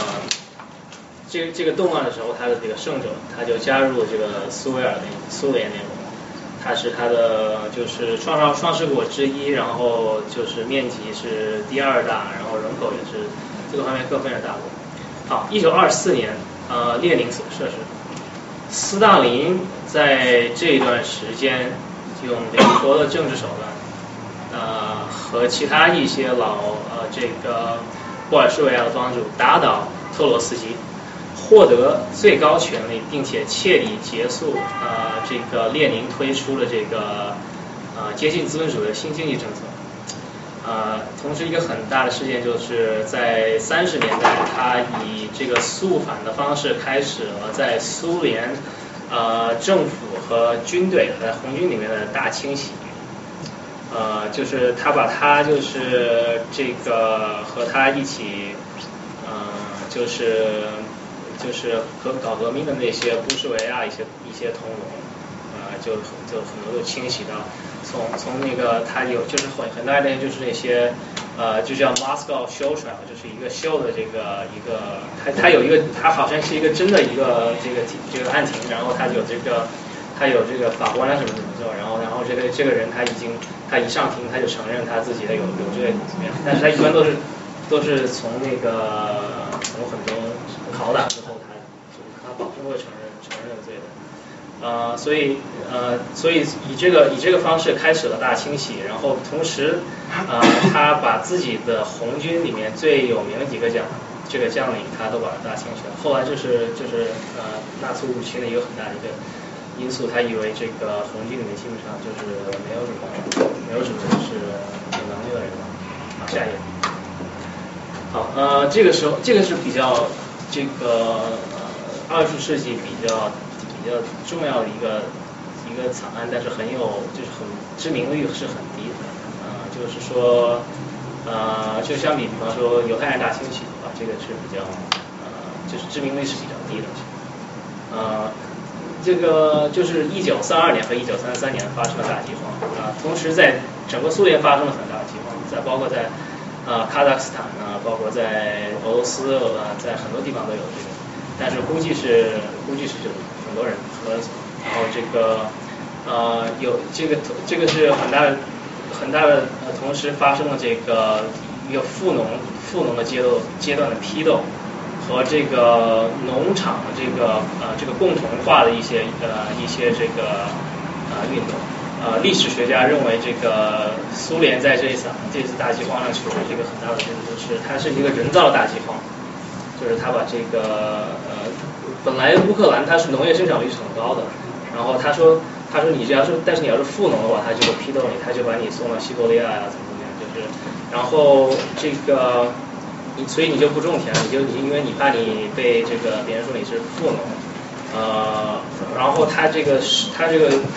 呃农业的收获，他又把它就是运到其他地方去，然后他就他又不让这个乌克兰的这个当地的民族他离开这个地方，所以就基本上你你就是你不能离开，你就等于对你是个死刑。所以，所以这个这个事情是，呃，在在就是在就是两就是两呃两个大战之前中中中间发生了一些很大的事情，就是就说你你要是问就是乌克乌克兰就是乌克兰和俄罗斯的关系就是就是就是有没有是好还是不好，就是历史上宏观来说，就是这个那个这个问题是很难说的，对吧？因为乌克兰你你看到他们是源于同一个和俄罗斯源于是同一个国家。源同一个文明，然后不不到就是可能不到近代时候才有这个独立的这个民族意识，呃，但是你要是问苏乌克兰对这个俄罗斯对这个苏联，它这个这是不是个好事情？你可以看出来，这个这个是呃从这个方面，这是这是很大的一个这个一个一个层面。这样，呃好，苏德战争的节目，嗯，这个我因为因为是。二战它确实有很多这个，我我就是没有，就是我很多详细的东西我知道，但是这个我就啊谈一些就是对一些这个就是对这个乌克兰有关，二就是就是可能就是宣宣而为之的一些事情，呃就是呃一个很大的就是呃就是在。呃，中国东北地区呃一直都是一个在这在这个这个二十二二十世纪前半叶，基本上全部都是这个呃就是俄罗斯和呃日本就是互相就是争霸的一个地区，呃他们在那个俄罗斯就是俄罗斯和日本是是那个时候的传统敌人，就是大家可能可能都知道这个一九零八发生的日俄战争，然后然后日本。呃，赢了一场战争，然后这个，然后那个时候，这个三九年，日本在这呃，在这个内蒙古，呃，调在边界上调办了这个一个一个边界战争，呃，然后这个，然后呃，当时的这个，嗯，这个，呃，就苏联红军和和日本的关东军，他的这个在战术上有很大很大区别，这个。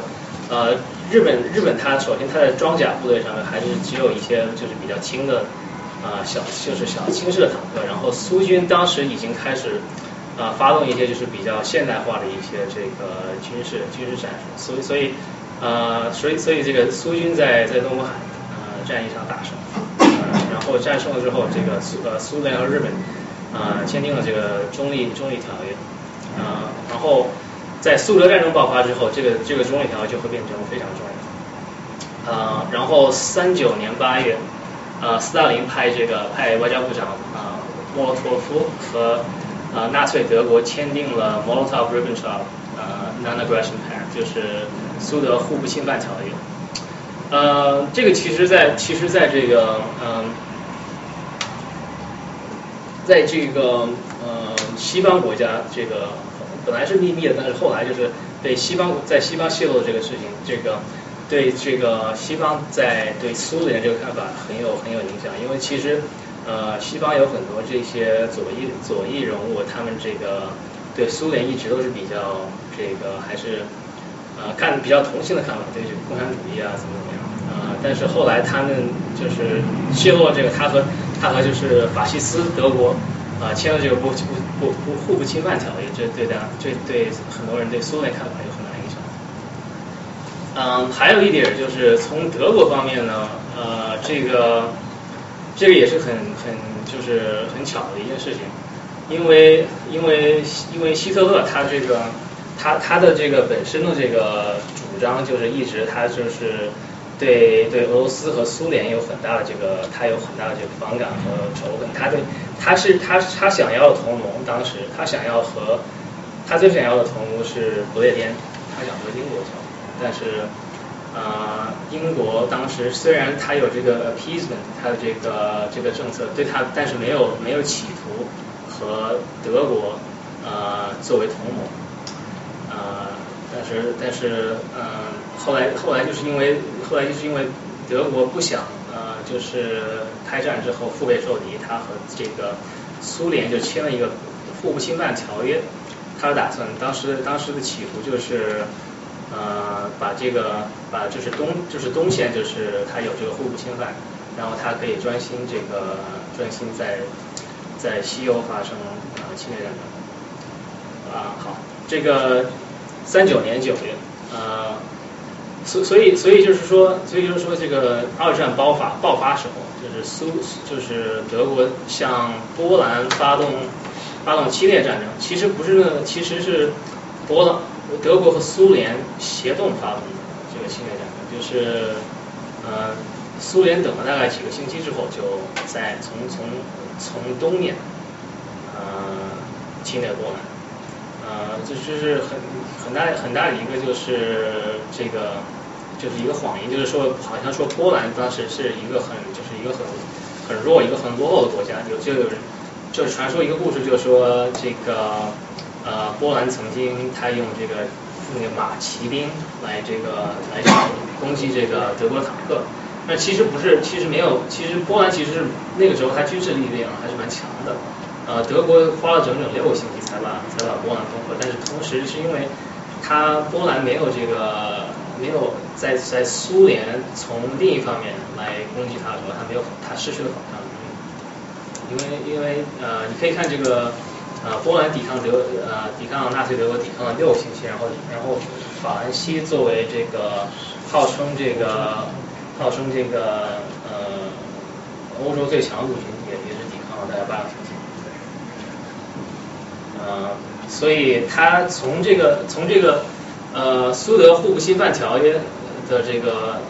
呃这个联协上，他把这个用这个条约划分了他的势力范围。然后下一个，呃，然后光这个条约的一部分呢，就是呃就是苏联的这个势力范围会包括分了。啊、这个时候苏联就就就就取了一个就一条办，就是他攻攻打苏兰，发动冬季战争。呃，冬季战争，呃，这又是另外一件这个红军，这个红军它这个呃本来芬兰是一个就是非常小的一个国家，呃，然后呃苏联的这个人口军队力量，无论是无论怎么方面都是比苏兰就是多很多倍。但是在冬季战争上的这个苏呃红军的战绩是非常差，非常差。后来后来这个他和这个呃对对日本的这个罗马呃罗文汉的这个战役很有很大区别，就是后来他后来后来这个呃纳粹德国看到这个这个他这个苏联的战绩，他就觉得这个苏联他就是没就是没什么很可怕的。呃，但是苏联还是就是以很大的代价，就是击败了芬兰，但是芬兰还是还是获得了这个自己的独立，呃，就是他们签了和这个苏联签了一个合约，然后让了一块让让让这是一个一块疆土，然后还是保持了自己的独立。所以芬兰芬兰就是就是另外一个话题，但是芬兰在这个二二战和这个冷战是一个比较一个独特的一个原则，就是实际上其他在在就是中欧在那个德国和这个苏联中间的国家，基本上所有都都曾经曾一段时间失去了独立，呃或者在冷战的时候，它在这个就是呃受受这个苏联的这个控制。但是唯芬兰是唯一，就是一直都是保持自己的独立的。很大一方面就是因为他们那那个他们的民族一一部分就是他就是还是就是非常有能力的，就是一一部分就是呃打仗很勇敢，而且这个就是呃那个就是非常会就是也会同时会很会用脑子。呃这个。好，它好，这个苏联它攻打芬兰，然后同时也占领东面这个南比萨比亚，啊，这个叫 Bessarabia 和这个东呃 b e k o v i n a 这这两个机场就是小小的一块地方，就是在也也就是在那个西乌克兰那块地方，它占领了这个地方，然后这个地方都归归于这个乌克兰共和国，但是那也不代表什么，因为乌克兰也不是一个什么独立的那个呃就是体系，呃。这些行为呃加速了这边周边国家向法西斯轴心的靠拢，也使得苏联在卫国战争初期呃不得人心。嗯，所以所以当时这些国家他们有就是很比较困难的选择，就是像就是一一方面是靠左还是靠右，都是比较急的选择。这样。还有一个比较弱智的问题，那个卫国战争为的是哪个国？卫国战争是为，对，这他他这个他他这个他收录是就是一个就是卫国战争就是指苏德战争，然后还有前一个第一次还有第一次卫，他一个就是好像是呃伟大的卫国战争是就是苏德战争，然后第一次卫国战争是呃是拿破仑侵略。的过程，就是呃一八一八一三年的，就是法国侵略的过程。所以所以呃这这其实其实这个提的很好，就是因为因为这个呃为什么这个我刚才提出这个就是俄罗斯和这个和这个乌克兰关系很大原因是在这个这个地形方面，因为它这个因为草因为它就它有这个。这个一个草原的一片平川，没有什么地理障碍，所以呃俄罗斯总是总是对这方面对就是呃外国的一种侵犯有有有很大的这个恐惧，呃所以他他就是为什么要为什么在冷战的时候呃要拉拢这些要要控制这些这些呃就是就是华华沙华沙约的这个国家，像罗马尼亚、像波兰、切克斯洛伐克。他们是确实是，他们确实也也是完不是完全有没有理由的想要把这些啊这些国家作为 buffer country，就像中国，比方说就是说说在这个对这个呃北朝鲜的，就是说对确实确实这个就是他们他们这个呃军事上有有一个有个用词就是 defensive depth，就是有就是就是一个防御的一个深度，呃苏联它苏联就是靠这个防御深入来吃饭。的。就是就是当，因为因为就是因为因为后来你看到这个这个苏德战争时候，呃，你可以看到他就是他没有这个防没有这个防御深度，他就不可能不可能战胜德国。当时要是莫斯科要是离这个苏联边界更近的话，他苏莫斯科早就会就会就会被这个占领。呃，所以呃，他他所以他苏苏联他他为什么要把这个疆土想扩大？啊，扩大越来越好，就是很多很大因为就是因为他们这个地理处处位是数位是一个很平的位置，没有什么地理这个，反正就是一些人说的这个一个理论。嗯，好，下一个。呃，呃，这个我前页请。呃，巴布罗沙行动，这就是一九四幺年这个六月二十二号发生了全世界历史上最大的这个呃呃这个这个战争行动。呃，从保尔保尔蒂海到黑海，呃，就是上就是一千多一千多公里的这个这个长度，呃呃，纳粹德国从三个轴心，呃，一共有两三百万的这个士兵，呃，就是上就是就是五千多的这个坦克和和十万和几几万的这个摩托车，呃呃发动了这个巴巴罗萨行动。呃，其实还有一点要指出的就是这个这个行动不仅是德国发动的，呃，其中它其中参入的有，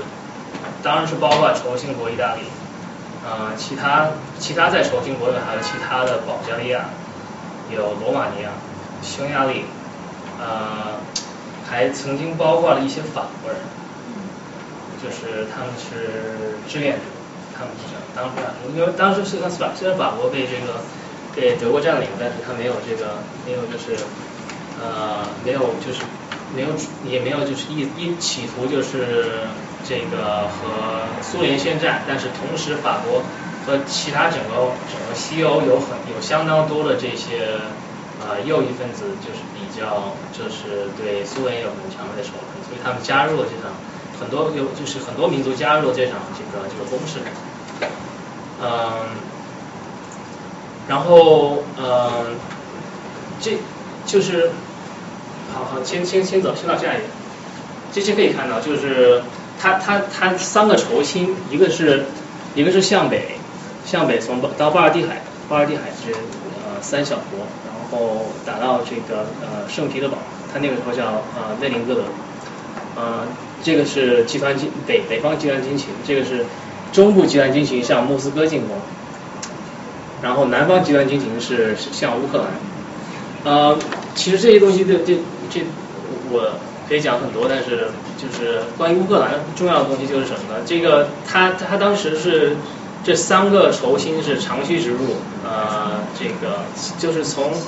可以看到从前几个星期就是。就是就是就是这个坦克闪电战，就是就是呃打进了就是几百就是几百公里，然后呃很快的就是把一些很大的很大的这个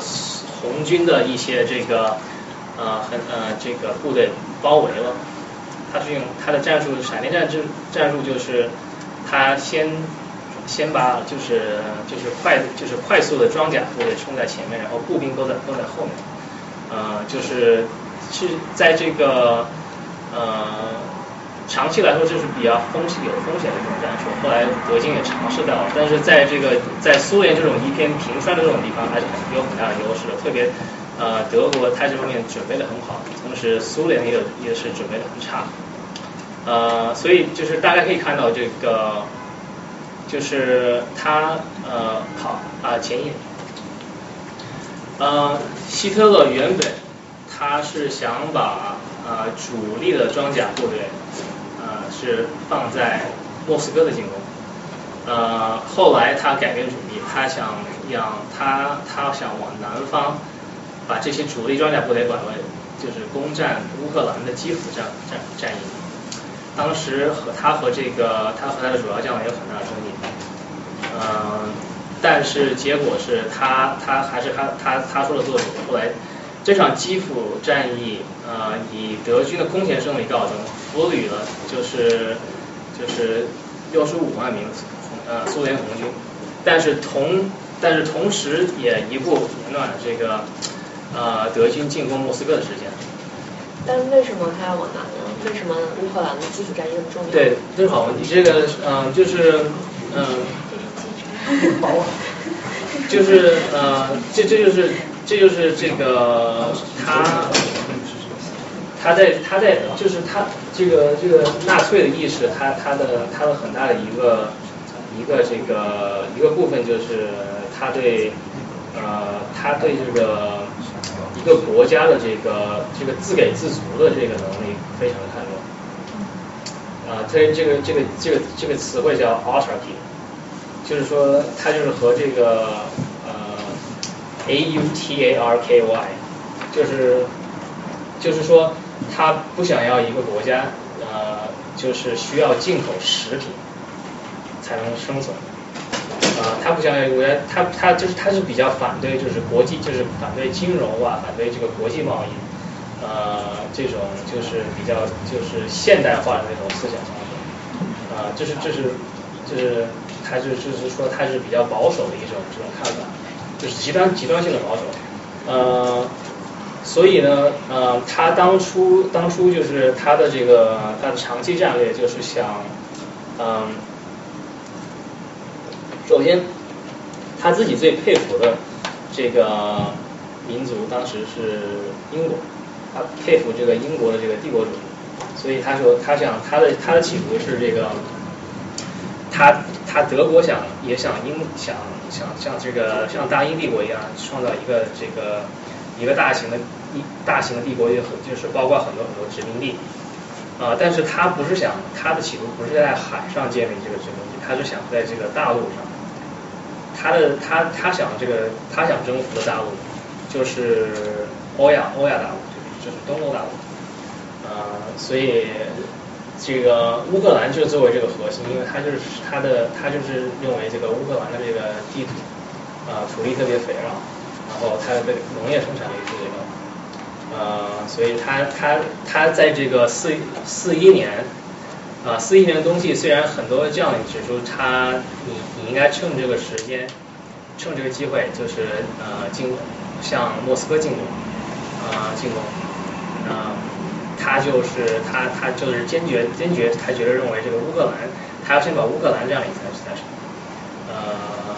呃，这个同时在在这个乌克兰继续往乌克兰往这个下一个往这个往往东走的话，这个就是到到这个 Caspian Sea，它这有很多的很多的石油。现在现在就是为就是在世界上采油就是唯一就是很。就是呃，石油就是采采采矿率很高，就是就是在 Caspian Sea。嗯，还有一个因素就是在它的它在一战它在一战一战经过一战在一战这个德国呃就是在后期被这个英英国在海洋上受封锁，所以不能够呃接受这个食品的这个进口，所以当时德国也曾经发生这个。这个食品的这个缺斗，呃，还饿死了很多人，所以他他对他对他就是他就是因为这个经验，很大一部分就是他对这个乌克兰的这个，呃，他特别重视，所以我也指出这是因为就是苏俄战争实际上有很多其他的东西，但是这个都就是对乌克兰有关系的很大很重要，就是说这这下三个地图就我就我就想指出他他他这个乌克兰这个战略地位。嗯，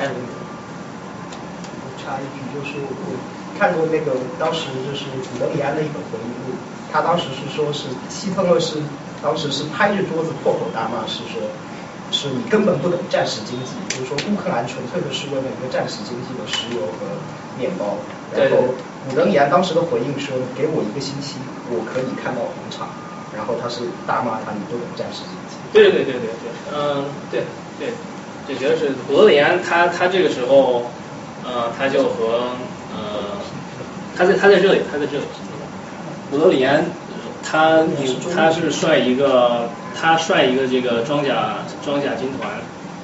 呃，另一个将军叫霍德将军，呃，同时，呃，就是一个一个加工的一个攻势，他就是他下一步就是就是把莫斯科围困。啊，不过但不过不过这个事件这这不到十二月才发生，所以到那个时候那个时候德军没有带这个冬季的那个冬季衣服，所以所以所以输得很惨，呃，同时呢，那等于说那时候他如果他不先就是说攻克乌克兰的话，德军自己的面包什么就是那个食品补给就没有了，是吗？食品还不算问题，主要是那个冬季的那些那些这些就是防备，就是无论是衣服那个你你那个。枪啊，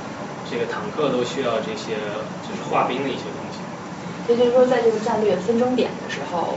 假如他选往，呃，想说什么呢？就是战略分工点的时候，如果比如说他选择往北攻的话，一周就能攻下红场的话，那不是对他来说是更大的胜算吗？但他为什么这时候没有选？最最胜算更大的是因为他觉得他本身的食品供给已经不行了，是吧？所以说必须。他是这样这样，这个这个呃到。他他到这个，他就是当时还没到秋天的时候，他曾经有一个，他曾经就是古德里安，他就是想想要往莫斯科继续进攻，啊，但是这这是这是这是中央集团军就是南方集团军群，他就希特勒就命令古德里安，他把他的中央集团军群抽出一部分来往这个往这个基辅方向走，就是这个就是这条线，呃，所以呢，所以他所以其实还德国到那个时候还有还是同样有可能有势力把这个呃这个这个基辅战争赢战役赢了之后，继续往莫斯科走，还是有这个势力能够。就是攻克莫斯科，但是这个时候，这个时候发生了一件一件这个很重要的事情，呃，这个我刚才讲那个苏联和日本签了一个这个呃不签就是不互发的这个合约，呃，但是当然你知道吗？就是这个是不是那种很靠住的事情对吧？就是大家就是为政治原因签这个东西对吧？双方，呃，所以呢，呃，当时，呃。德国就是打在那个莫斯科门口几乎的时候，啊，苏联还有还有很大一批的这个强锐军队在塞伯利亚，在那里防着就是日本关东军，所以呢，呃，这个时候发现出现了一个一个人物，这个这个人是个间谍，他的名字叫 Richard Sorge，他是一个他是一个俄国人，俄国应该是俄国人。但是他会讲德语，他就在他那个时候就住在东京，他装扮自己是一个德国人，他从就是呃日本军方就是获得了这个这个情报，这个情报就是说呃呃当时当时这个日本呢呃就是在龙龙门坎龙门坎是呃战役之前。曾经曾经有两个这个，就是在军队里面有两个这个两个这个两派，一派就是呃一派就是呃北攻北攻战略派，另一派就是南攻战略派。北攻战略派就是说他想和德国合作，呃攻打攻打苏联，就是这是主要是日本陆军，呃然后南攻是南攻是这个。主要是海军，海军是想往这个东南亚方向，太平洋。呃，后来诺门坎事件过了之后，因为诺门坎那个时候日本不是不是仅仅只是输了，而且是输的很惨，因为他们因为苏军那个时候他的那个就是呃就是装甲部队、装甲步兵和这个空军的配合打的就是非常现代化了。啊，他他他就是出现了一种新的这个战术，你可能你听说过，大家都听说过，就是德国的闪电战，但是苏联这个时候发明了一个新的一种战术，那个战这个后来的影响力可能还比闪电战更重大，这个战术就是叫深纵战术，呃，然后然后这个呃苏联是在诺门罕诺门罕第一次显出这个这个战术。呃，所以，所以，所以当时日本就是，呃，日本就是确实打得很惨。然后，即使陆军他就是本身他的那个将领比较脾气是比较火爆的，但是后来也还是没有，呃，觉得自己没有没有这个势没有实力能够和这个红军再再挑战这个另外一条路因为他没有没有像红军那样那种重视呃重视坦克和他的那种更先进的战术。呃，所以呢，这个这个间谍在在东京发现了发发发现了一个情报，就是呃，就是说就是说日本陆军啊，他绝对不会和绝对不会这个往这个俄罗斯那边发生攻势，除非有三个条件，就是三个条件，其中就是一个呃，就是德军已经攻克莫斯科。嗯就说当时那个时候，德军就在这个就在城外面，就据说有有有一个前锋部队在这儿，他在这个他在那个呃晚上，他看到了那个那个呃克呃克林姆宫的名字，有就是打到那么近了，然后呃但是那个时候太冷了，一太冷，他这个然后他那个坦克都冻化都冻起来了，呃所以呃。同时，这个间谍发现了发现了这个这个消息，他马上报告给莫斯科，然后莫斯科马上把这在这个远东的这这十几个最呃比较非常精锐的几个师，他把他从呃从远东马上带回来，然后马上就是在在这里反攻。所以当时呃呃当时这个这个这个苏联的反攻非常猛，呃，并且那个时候德国它这个德军它那个时候啊很很恐怕的就是就是好像是就是会兵败如山倒。这个他那个时候就是他的他特别是最他最优秀的一些就是呃一些士兵和一些军官都都在都牺牲在前线上。所以像古德里安他就很主张，他想他想马上立刻立刻退，呃退到后线，但是希特勒无论如何他不愿意退，不愿意退。他当时当时到这个时候，在这个在这个图的时候已经开始在打防御战了，这个线是固定的防线，苏联在苏联在这个方面在那个线上做进攻，呃但是希特勒不就是不愿意放一步都不愿意放。啊，所以所以后来就是后来就是有人评论这个事情，就是说当时他要是他要是真他要是没有那么坚毅的话，德军可能可能真实的会那个时候会完全攻陷，呃，但是同时在下一个在下一年的这个这个大攻势，呃，希特勒拥有同样的主张，所以呃那但是同但是但是到那个时候，呃那个主张大家大绝大多数人就是认为那是绝对的错误。啊，这下这下一年的这个这个啊军事事件就是斯大林格勒战役，下一年。好，这是好，嗯，这这个我还是就是我我我我不是想把所有的这个苏俄战争的事情谈谈谈过来，就是但是呃这这个这个是反正就是强调这个乌克兰的战略重要性。好，第第第就是四一年。这个德国是发动呃发动三个轴心的这个攻势，呃然后在第二年就是四二年，他呃他只有实力在这个俄在苏联发生一个轴心的攻势，这个这个攻势就是叫蓝色行动，嗯就是就是主要是从这个乌克兰就是乌克兰这个西部，这里是这里还是俄罗斯。然后往这个方面，往往这个方面攻，呃，沿到这条这个这条河叫 The Don，嗯，所以当时还是他的那个呃，这个这个攻势是非常成功的，啊，这边都是这边都是一都是全部都是草原，特别适合坦克。呃，这样主要为了石油对，正确，这个就是嗯，他。呃，呃希特勒这个时候又犯了一个很严重的错误，呃，就是这是一个，这是他这他他本身有三个集团军群，这个北、中央和南，然后他他这个南集团军群他打到这里了之后，他决定他他把它分成两个集团军群，一个往斯大林格德进攻，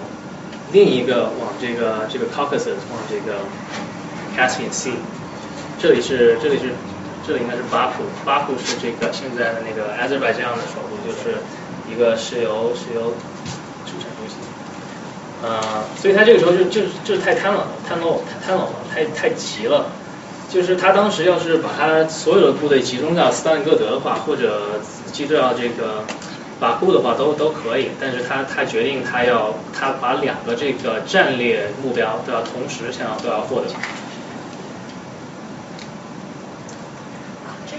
我可以补充一点，就是呃，就是几次世界大战，德国就采取那种很侵略扩张的姿态，跟它自身的那种资源很有关系。就是说，它的农业主要只能生产土豆，就是蔬菜基本上全部要靠进口，然后就是它的石油也很少。然后哪怕是到今天，它的汽车那么发达，出口进口那么发达的今天，在德国你想买蔬菜也也是冷冻蔬菜。然后我当时讲一个历史的老师就是说，从这一点可以看，就是可以一定程度上解释为什么他几次扩张都是采取那种很激进的手段的那种扩张，就是这个。那为什么德国种菜难？嗯，可能他的那个土地就只是只是沙，就是只能种在地上的土豆，它长不出来东西。对，土豆、土豆、黑麦啊、燕麦，就是就是适合冬季生产的一些农业产品。啊，不过它对对，就是就是它它自自身的那个能力还是比较低的。它它除了这个呃，首先首先从从石油方面来讲的话，它唯一的石油石油这个采矿源就是在这里，罗马尼亚。罗马尼亚现在已经干了，也没有没有油的，所以它本身就不是一个很大的一个出产地区。呃，所以当时当时就是就是就是很多呃就是就是有人指出，就是它一个很大的战略错误，就是它大家都应该听说过隆美尔，隆美尔是在北非，北非它在隆美尔为什么它叫德意志非洲军？因为它只有一个军。他在他在这里，他一一个军三个军是一个集团军，所以但是但是在呃不不不三个军是一个军团，然后再三个军团是一个集团军群，所以他是每一个每一个集团军群有大概罗梅尔的这个师的九倍，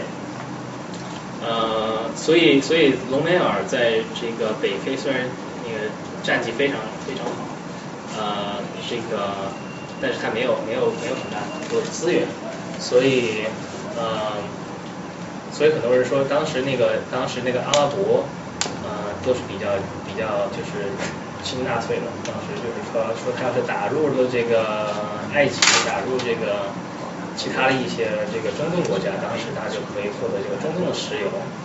呃，当但是没有，但是这个事情没有发生。后来罗梅尔他他虽然打赢了一些战一些战役。到后来被这个被这个呃被被英国的被英国在英国和美国在这个北非打败了，呃，所以同时同时也对这也看出这个他为什么急为什么这个时候这么急切的想往这个 Caspian 往这个方面攻呃进攻就是呃这个很大一方面就是这个能他那个时候能源的需要，嗯，然后。我谈一下斯大林格勒吧，我我这个可以谈很久，但是但是我谈一点就行了，啊，因为时间不多了。这个斯大林格勒就是，呃，就是说历史上就是最最大最血腥的战役之一。然后呃，他他问题是很大的一个问题就是呃，他这个时候他这个他在这个地方到就是德军到这个地方就是就是呃他这个这个部队叫第六兵团，然后他往这个地方进攻。同时，它是沿沿着一条河，它有它这这条河是它的侧面，它的侧面需要就是有有军队保护它，然后它继续往往这个往西往那个往东攻侧啊进攻，它但是它防它侧面的几几个军队是不是德国军队？是它的盟军，是它是呃匈牙利、意大利和罗马尼亚。当时匈牙利和罗马尼亚。关系非常不好，所以把他那他们要是那两个那两个军团要是放在旁边的话，他们说不定互相会开始打仗，所以所以他所以德国特意把意大利军团放在这个匈牙利和罗马尼亚，所以这这三个战斗力比较弱的军团，就是在这条侧面防这个德国的。呃，保护保护德国的主要工事，但这条这条细条线是非常长了，就是这这个地图本身就是比较那个大的，然后它这个很条长线是很多很多公里，然后只有一个一个就是一个团或者一个排来保护很多很多的很大的距离，然后他们同时他们装备很差，所以没有重武器，呃，所以当时苏联这个时候就开始秘密的往这个这条河岸上就是装备了很多的这个。呃，这个反攻的这些准备，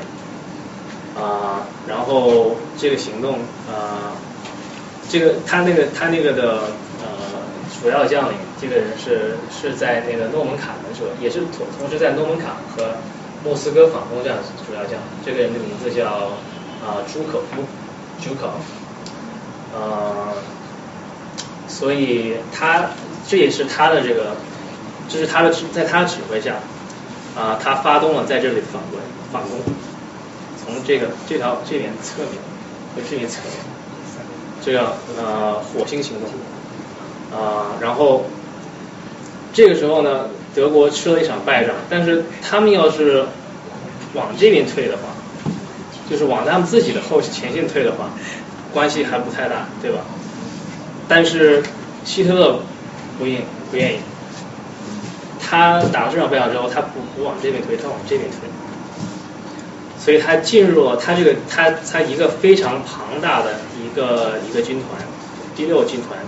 他在这个很就是打得很残的样子，进入了这个斯大林格德。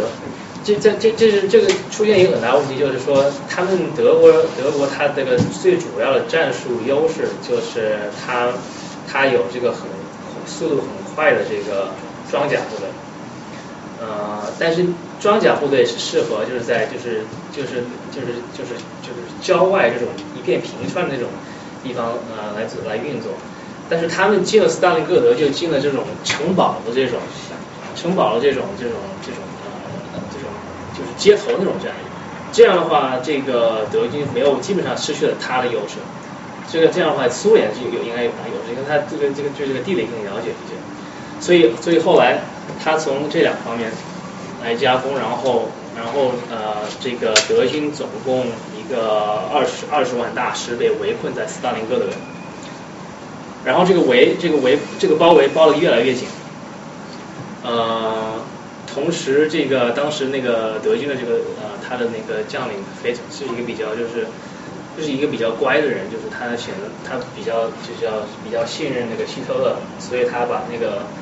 呃希特勒就跟他说，我我我会来我会来一我会来救你的，第二我我会就是派空军来就是来支援你的，就是空军就是发发布这些这些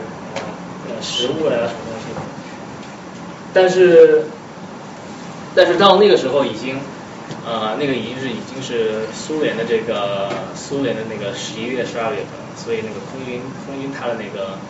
就是它它飞它其实飞航那个东西都都都不是很高了，所以他他就是他连一就是一小部分他们需要的材料都都没有收到。同时，他这个他在他在围困的时候，这个苏联在这包的越来越紧，所以这是苏联它的另外一个战术之一，就是他把这个呃他不是。他是不是就是发动主要的力力？对，就是德国，德国他德国很强调的就是从从布鲁士呃和德国就是历代传统在军事上面它的一个呃一个主要的一个概念就是呃就是他他他要他是想方设计在一个决定点上呃占领对方。啊这个就是在一就在一个一个能够集中的这个它这个德语叫 s p u r p u n t 就是在一个集中点上，能够再把就是敌军的主力消灭掉，呃，然后苏联这个他就做的就是不是像这样，他就他就说他就说他把这个他先把这个这个德军侧面的这个罗马尼亚和匈牙利军队，他先把它削弱掉，呃，然后他不是主动进攻这个呃住在斯大林格德的就是第六军团，他们就是德军的主要主力。他是他是让他慢慢的削弱，然后才这个，然后最后才发动进攻，嗯，所以所以这个时候，呃，处境非常困难，呃，还有很多其他事情，但是我我这个这个不讲太长了。好，下一个，呃，好，这个斯大林格德，呃，这个就是这个会战之后，这个呃。这个德德军的这个势力就是大大削弱，但是但是还没有完，这这还四二年，就那个一直到四五年五月才这个战争结束对吧？所以还有很多这个来回，呃，所以呢，呃，德军退到退到大概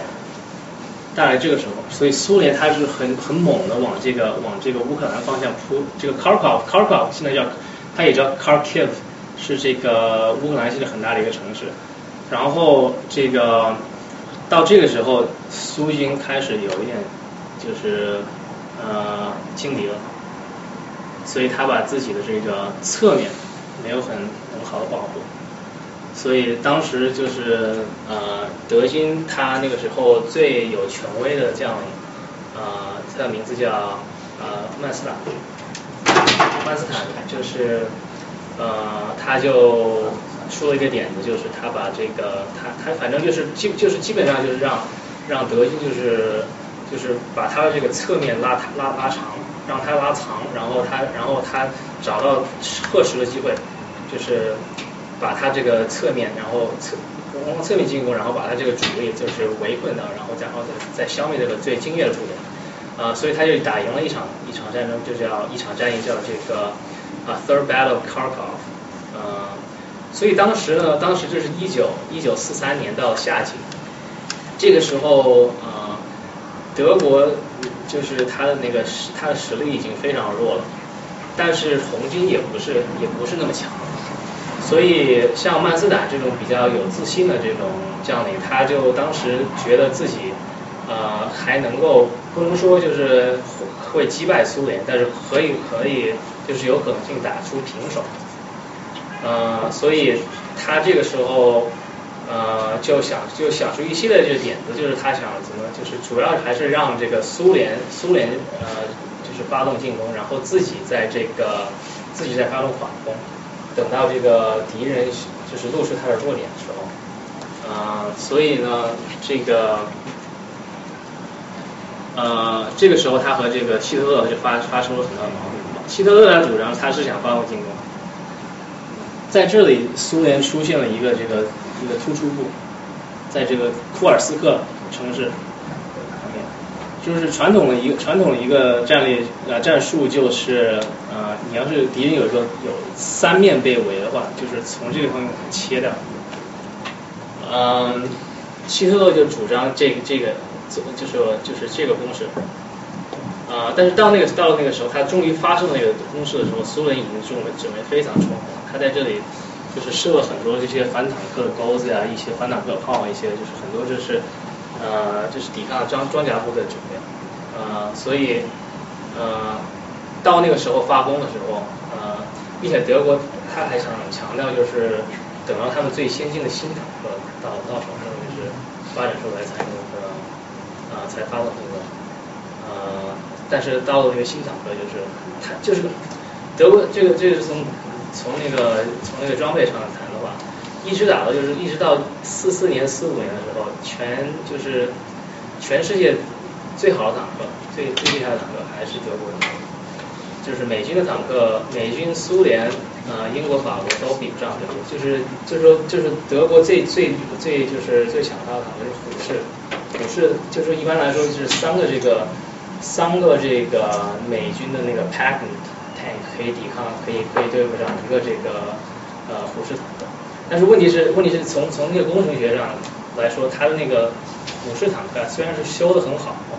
但是它这个它的价格也非常昂贵。同时那个时候德国缺材料，缺钢铁，缺石油，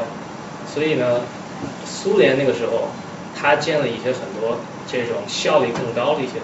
它那个型号叫 T 三十四，现在中国的一些应该都是属于从那个 T 三十四基本的组换造。就是 production value 就是很高的一种坦克，就是它它不仅它虽然它需要可能需要三个才能抵抵得上一个虎式坦克，但是它一个虎式坦克做的价格它可以做七个，并且它它的那个生产速度特别高，所以啊这个时候呃苏联就是在装甲部队上也占上了优势，啊就是战后很多这些德国将领他就写写书他就说他就把很多这个。呃，这个这个他们就是打打败的事情，他怪在希特勒头上，他就说希特勒太太这个呃太这个呃这个孤傲的，就是把这些什么东西都占着，然后呃然后他他就是不听不听别人的话呀，呃太就是他那个太太狂的那个性格，呃同时他们就是他就是德军很多意思就是就是比较逼视这个这个红军的将领。但是现在一些就是最新的研究，应该就是指出，就是苏军当时是，他那个无论在美在在就是在战术和战略方面都是已经非常先进了，可以就是可以就是完全，呃，可以就是完全比得上或甚至超过德国。呃，这场战这场战场库尔斯克会战，这是这是全世界历史上最大这个最大的这个坦克战争战役在这里发生，呃，然后。然后这两个箭头，这两个箭头在大概这个地地个地步就就不能往前走了。呃，同时，一九四三年，呃，西方盟军在呃登陆在西西里岛，所以在这个四三年盛夏，呃，还有德军将领就是认为他可以可以在这个还这个这地方有希望的时候，他把这他这个德国他被迫把这个最最精锐的这个装甲部队收回到就是西呃西部战西部战线。补充一下，就是那个库尔斯克战役，即使上苏军宣传大胜，但他统计上是说以以损失大概一千辆坦克和自行火炮的代价歼灭对手六百辆坦克和自行火炮。这这个对苏军来说是史无前例的大胜。嗯，可以知道他们这个质量差距有多大。对对对。呃，然后然后从这个从这场战役之后，这还这还是四三年夏季夏季，呃，还没有战争还有两年才结束。不过从此以后，德国德军再没有再没有任何这个实力来发动发动攻势。那那时候乌克兰就又回去了，回到俄苏联去了。对，然后大概大概是十三年冬季，这这个他就是，嗯、他们就过了这条河，就是这条这条河叫德涅河。呃，然后然后到就是一九四四年夏季，呃，就一九四四年夏季苏联发动的攻势就是就是白俄攻势，然后就把就是一直打到这个波兰和罗马尼亚边界。呃，不过不到四五年夏季才打到波兰，所以所以可以表示出这个德军当时虽然已经腹背受敌，因为四四年夏季是罗马底登陆，他们呃同时在白俄呃就是要要防御这个苏联的一个很大的攻势，但是不到四五年才才到柏才打到柏林，呃才结束战争，所以他那个当时。呃，德国的一些将领还是很，就是他们表现还是呃显得比较强，因为他他那个时候资源已经很差了。那等于说，就是二战的时候，其实基本都是陆军在对着掐，是吧？就是那时候克里米亚岛的什么海军基地都没有什么优势。西线基本啊，东线基本上全部都是陆军。等于说，克里米亚作为一个军港，是在就是四五四四九四五年之后，它作为一个慢慢的一个四五呃克克里米亚一直都是军港，一直都是军港。其实其实其实其实，其实但是但是但是俄罗斯也也也仍然也也是没有成为这个海上这个海上的这个霸权。为什么呢？他就比方说日俄战争的时候，日俄战争是很大一部分是在海上打的，但是但是这个俄俄俄俄国海军。虽然在质量上是非常，就是它它那个时候造造的那个舰艇是非常强的，但是它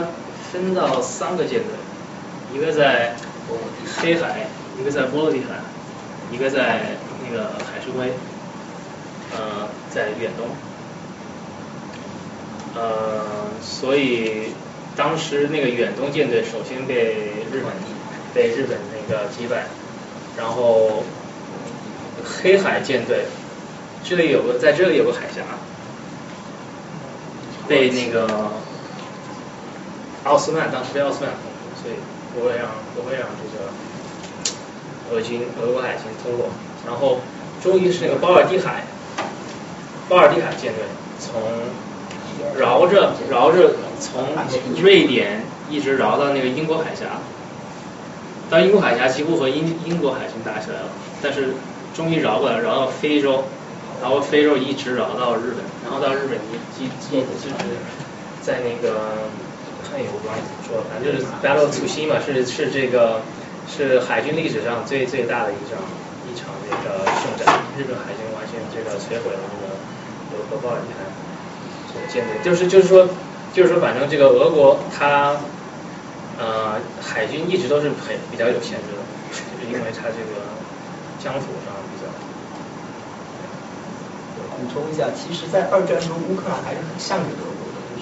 即使就德军占领乌克兰之后，就是乌克兰其实是很向着德军的，就是其实是很反苏的。不好意思，这是下一个。对，这又是一些比较复杂性的历史，对吧？就是乌克兰反抗军，他就是呃，当初德军德军德军攻攻克的呃，或者说很多这个乌克兰人还呃反而这个欢欢迎这个纳粹，然后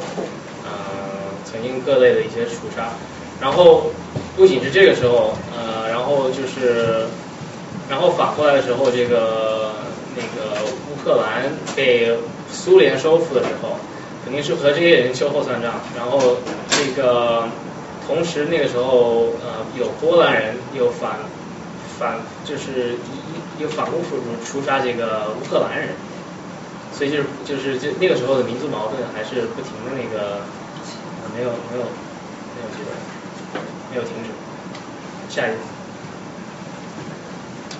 呃，克里米亚鞑靼人，这是这是个现在有关，就是这个他有这个鞑靼人这个这个这个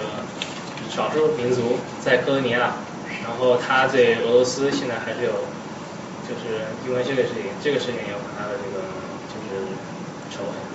呃，就是但是但是问题是这个苏联这个事情做了做了很多的很多很多很多这种强制流放这些东西，它各个民族都很多做过。因为因为因为他是斯大林呃指责他指责这个这个鞑靼人和纳粹勾勾结了，不过他们其实可能也应该是勾结了一点，至少也有一些勾结，呃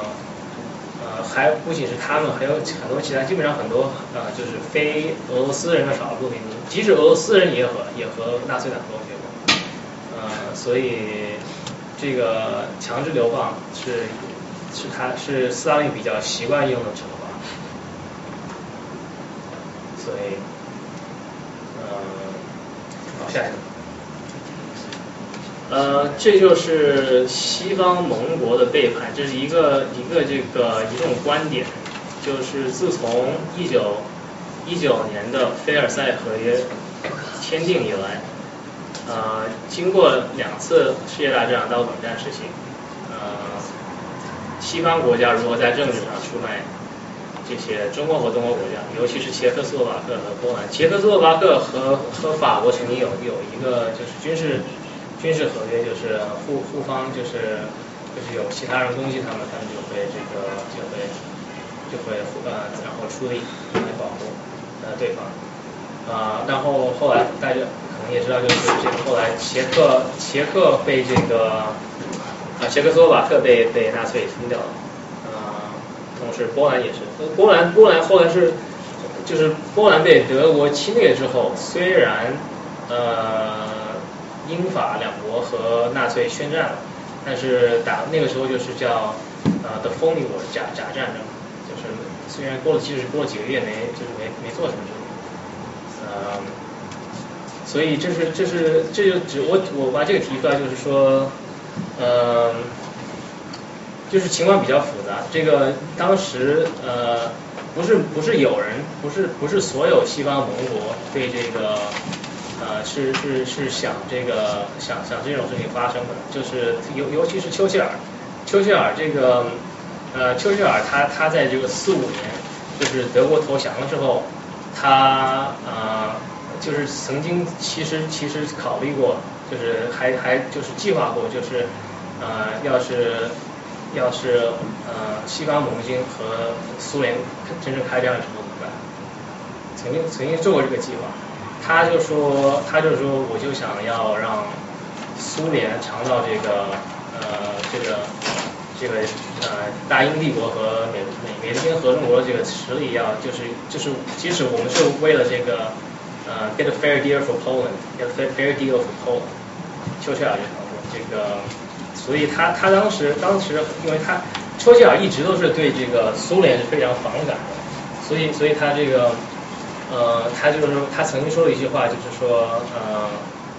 他他是这样讲这样，他就是说他他非常就是他本身他他的战力是比较亲呃就是亲右的，就是他是就是英国贵族保守党出就是出身，所以呢他对这个共产主义一直都是非常就是非常有强烈的敌视。呃，所以呢，后来他呃，他曾经和这个呃，曾经曾经有一个选择，就是和纳粹德国或者是苏联联盟的时候，他后来还是选择了苏联。呃，他就说他一句话就说，if 呃，if Hitler had invaded hell。呃，I would make a good reference for the devil in the House of Commons。就是说他，就是说他表示他对这个他对这个希特勒的反感比对他的比对苏联的反感更更强烈。嗯，同时呢，呃，呃，这个他同时他他他在这个这个战略方面也做过考虑，就是当时那个呃这个斯大林的参谋还是可能比不上这个这个希特勒的那种他的那种企业性，他就有就是有有人有人就就评论就是说他的选呃丘吉尔的选择是是把呃整个欧洲啊让给这个希特勒，还是把半个欧洲让给斯大林，所以他选择后者。呃，所以呢，所以也不是完全说这个西方盟国他他就是这个他这是一种观念，但是但是也也不能说就是说就是就是完全他们就是有这个有这个企图的。好，下一个。最后一页，这个这个是是丘吉尔一个一个句话：Cannot forecast you the action of Russia. It's a riddle wrapped in a mystery inside an enigma, but perhaps there's a key, and that key is Russian national interest. 呃，所以我就我就在这儿结束，就是呃，总结来说就是大概一个一个几几几件事情，就是在这个几个呃在东欧几个这几个强国夹缝中生生存的一些国家，他们历史都是比较复杂，然后没有这个没有所有人就是有比较这个没有没有人是有白的声音。呃，这是一方面，再一方面就是呃，俄罗斯和这个东欧国家，他们呃会有很多很多这个评论人说他们是呃他们的文化是就说 Asiatic，就是东就是亚洲东方文化，就是说他们是比较就是更习惯那种呃集权的这个这种这种体系。不过当然这句话他们是说就是是不是正确的，是这确实是很有争议的。就比方说。呃，这个就是最集权的，就是两个两种意识，这个共产主义和法西斯，不是从东方国家出来的，是从西方国家出来的。所以呃，这个就是这是很有争议的一句话，但是反正就是说呃，现在呢，它的影响就是说，现在俄罗斯嗯，就是一不过也一直在俄罗斯，它有这种一种观念，就是俄罗斯不是一个亚洲国家。它是一呃不是一个东啊也欧洲国家，是一个亚洲国家，啊所以他们有一个有一些有些就是特别是在俄罗斯现在右翼有一些这种看法，就是他们应该就是呃就是做一个更代表性，就是说就是在在在这个呃在欧亚大陆上做一个这个像可以比这个呃欧盟相比的，就是呃。一个一个一个就是一个集体，就说有人他们就提提出了这个有这个有 European Union，然后他们想他们想建立一个 Eurasian，所以就我谈我提出这个就是说呃很大一方面这个俄罗斯文化就是说因为这个蒙古侵蒙古侵略呃其实是有很多地方东方东方文明的这个影响，呃同时这个呃这些他们这些呃在东欧的这些少数民族他们的这互相关系特别复杂。我就在这结束。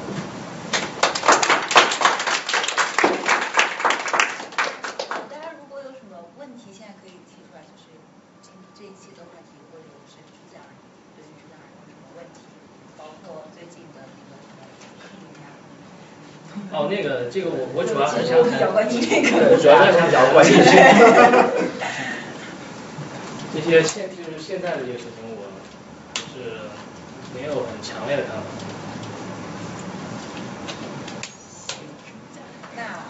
啊。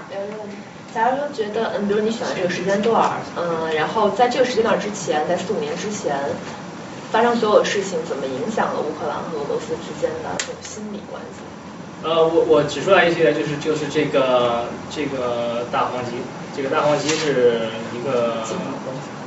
饥荒，大饥荒，大饥荒是这个这个呃这个乌克兰对这个苏联的这种。他这个很很久那种仇恨，觉得是就是很大一大很大一个因素，呃，然后然后然后同时呢，这些我谈了一些基辅罗斯，我谈了那些这个呃曾经乌克兰曾经联盟与这个俄罗斯而抵抗这个呃波兰的统治。从中又从从同时又指出这个他他这个他有时候他们这个关系就是不是那么简单，不是说总是呃俄罗斯在压迫乌克兰，呃有有时有时候有其他国家在压迫，像波兰或者土耳其在这个压迫这个呃乌克兰，他们同时又要和这些其他和和俄罗斯连起来来抵抗这些其他势力。呃，再一点就是这个。呃，乌克兰他自己手也不是完全是干净的，因为你看可以看出我刚才讲的那些这个和波兰的这些关系，呃，在苏波战争也有也有一些互相指控，就是发生了这些在波兰的一些除渣呀什么一些，在乌克兰乌克兰波兰在乌克兰发生除渣，乌克兰在波兰，所以这些东西都是比较比较。我其实想问，在就是今天的现实意义上，欧洲的国家，就是如果不谈俄罗斯的话，那他们对乌克兰本身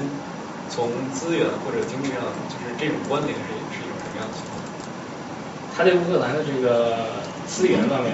资源是肯定是很对他们很重要。同在同一方面，同一方面，我觉得我觉得他这个情绪上的情绪上的这个呃这个关系也是很重要的。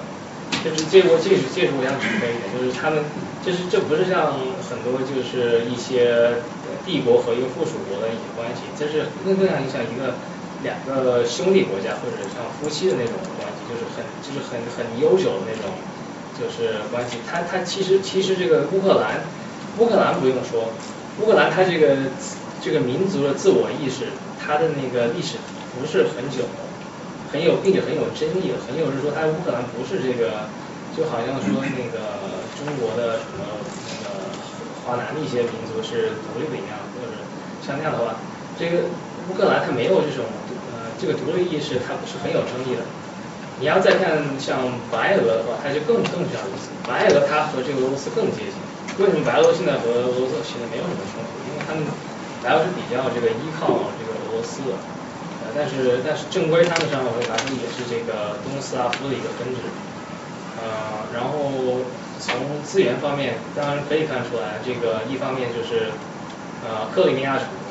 克里米亚，我刚才我为什么就是要把这个第三罗马这个城扯，为这个呃拜占庭拜占庭帝国对这个东罗马帝国对俄罗斯俄罗斯就是文明的这个影响，呃，所以他们一直都作为是就是罗马帝国的继承者，然后他。这个黑海和克里米亚这个港口对他们是往这个往这个这个呃拜占庭和旧地方这个一个发展出的一个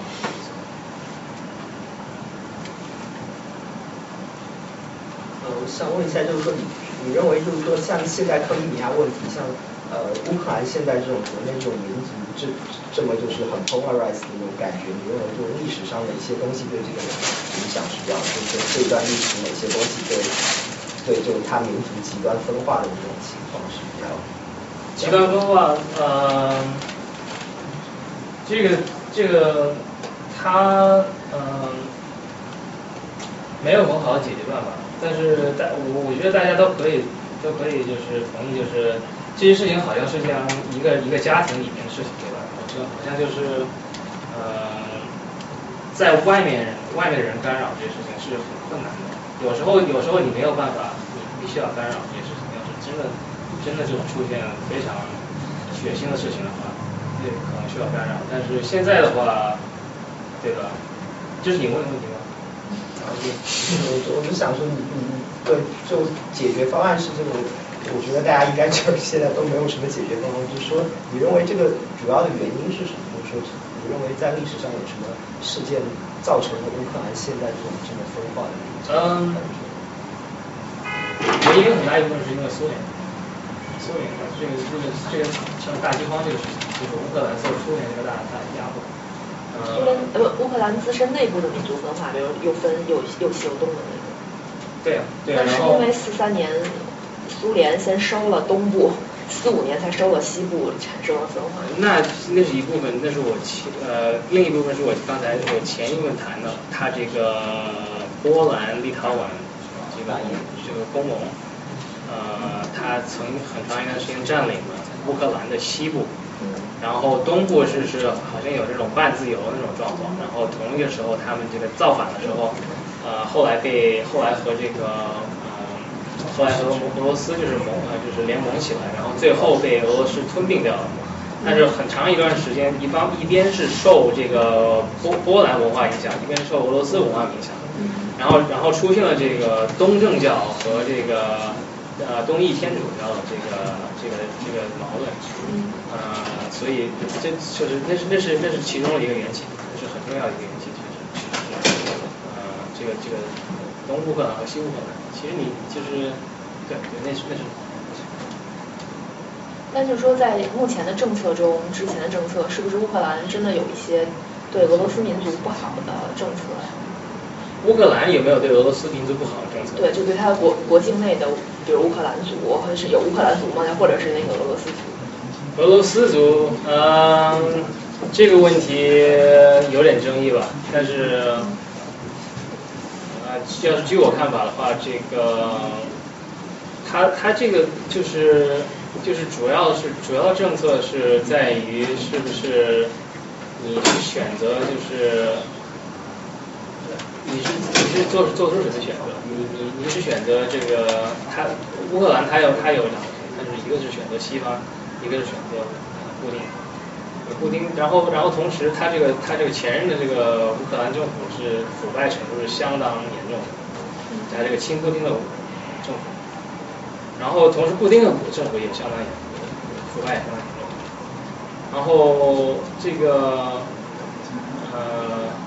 然后西方西方西方，我谈过这些这些东西，就是你你你要是就是完全依靠西方的话，对吧？这也这也就是也是一个不是完全就是就是就是可靠的一个这个对吧？但是为什么当时欧盟没有把乌克兰加进去？那说明欧盟当时就不想要乌克兰。这那个那个那个那个不可能，这这这个是这个是这个是很重要的一个。我刚才谈的这些这些这些欧亚平原这些这些东西，就是就是因为这个，就是因为乌克就是乌克兰不用说，即使说波兰，像乔治乔治亚，乔治亚其实很边壤这些国家，呃，俄罗斯都很都不会很轻易的放松的，他们需要这个，他们对他们来说非常需要这种这种战略深深深度的。strategic debt，呃，所以所以当时为当时你你现在你现在要是你可以纠察一下后来那个就是在北京奥运会的时同时发生的这个呃这个俄罗斯和乔治亚战争，乔治亚战争呃你你仔细看的话呃这个战争呃是你在维维基百科上确定一下，不要听我光听我说的。因为还这个这个这个是蛮有争议的，蛮有争议的事件，就是呃，就就就是应该说是这场战争是乔治亚发动的，乔治亚发动的，因为还有就是还有并且这个这个因为因为因为这个还有一个事情就是在德国统一之前，就是就是把这个德国墙德国这个柏林墙打下来之前。这个西方曾经，这个北约曾经就是答应呃苏联，就是你让德国统一。其实德国统一，德国统一不是很简单的事情，不仅是规定节定，就是这个苏联，苏联就是说了就行。其实西方很有有很多很多这个多势很多这个势力不是很赞成这个德国统一。呃，但是苏联当时同意德国统一，就是他当时呃。西方给出一个表现，反正就是他不会就是扩张北约，然后然后西方不停的扩张，扩张到波兰，扩张到这个呃乔治亚，乔治亚就是就在就在那个俄罗斯最就在西边小一点，小一点就是很很关键的地方，呃，所以那那就是可以可以说这个对，就是说呃你可以看出为什么为什么俄罗斯有很强烈的疑心。啊，但是同时，俄罗斯确实是一个很非常腐败的、非常有问题的一个，非常有问题。就是他们现在经济啊，包括经济制度什么什么的，非常有问题。对，而且还有一个就是，其实不是说欧盟，欧盟其实他也不想接乌克兰。乌克兰作为一个法国之后的领土第二大国，人口第二大国，经济和欧盟差这么多，欧盟根本拖不动乌克兰。对你进入欧盟就是相当于进入一个同根本经济经济体上面，那是很很那是很很有争议的。所以现在很很多人都争议这个，像保加利亚、罗马尼亚国家是不是？保加利亚、罗马尼亚是因为它太小，欧盟还可以把它带一下，但是乌克兰这种这种上好几千万人口，大概只比法国小的一个国家，欧盟根本带不动。其实，从从那个希腊点，希腊例子就看出来，希腊这个，你他加入欧盟，不仅加入欧盟，还加入这个欧元体，欧元体，然后现在现在发生什么？所以。但是。我就是这点我是比较知道，关于经济方面，当时是因为呃加入欧盟的时候，它有一个对国家近几年的经济的一个审核，需要达到他们一定的要求以后才能够允许加入欧盟。是希腊为了就是加入欧盟得到经济上的利益，他做了一些就是不太好的借贷，然后最后经济危机就是时代危机这一下下来，它就经济很厉害，最后国家就破产了。没有没有，但但是但是你能说，要是他没有做这些借贷的话，他过十年若干若干年之后，他会赶上就是平均西欧的经济，对吧？很难就是很难说的，因为希腊希腊德国是德国，德国人是德国人，希腊人是希腊人，你不就是你把他们就是就是很难比的，就是这不能说很短。还有一个问题，就是为什么在比如这次乌克兰危机中，美国这么生气？就是因为是按理说应该是欧盟跟呃，因为欧盟后头欧盟是美国的狗是这样的，也不能这么说吧，就是说这按理说应该是欧盟和俄罗斯的这个大陆内部问题的这么一个争端，影响力的一个争端，那为什么美国会这么生气？这可能太敏感了，因为这个这这个是美帝经。这是还敏感啊？这这这个很敏感，因为这这是。我我我没有没有很强烈的。但是，假如在二战中，就你刚刚说的那个时期，美国在整个他们互相掐的这这一段介入了吗？就是就在就因为美国美国为为什么美国就是侵略伊拉克？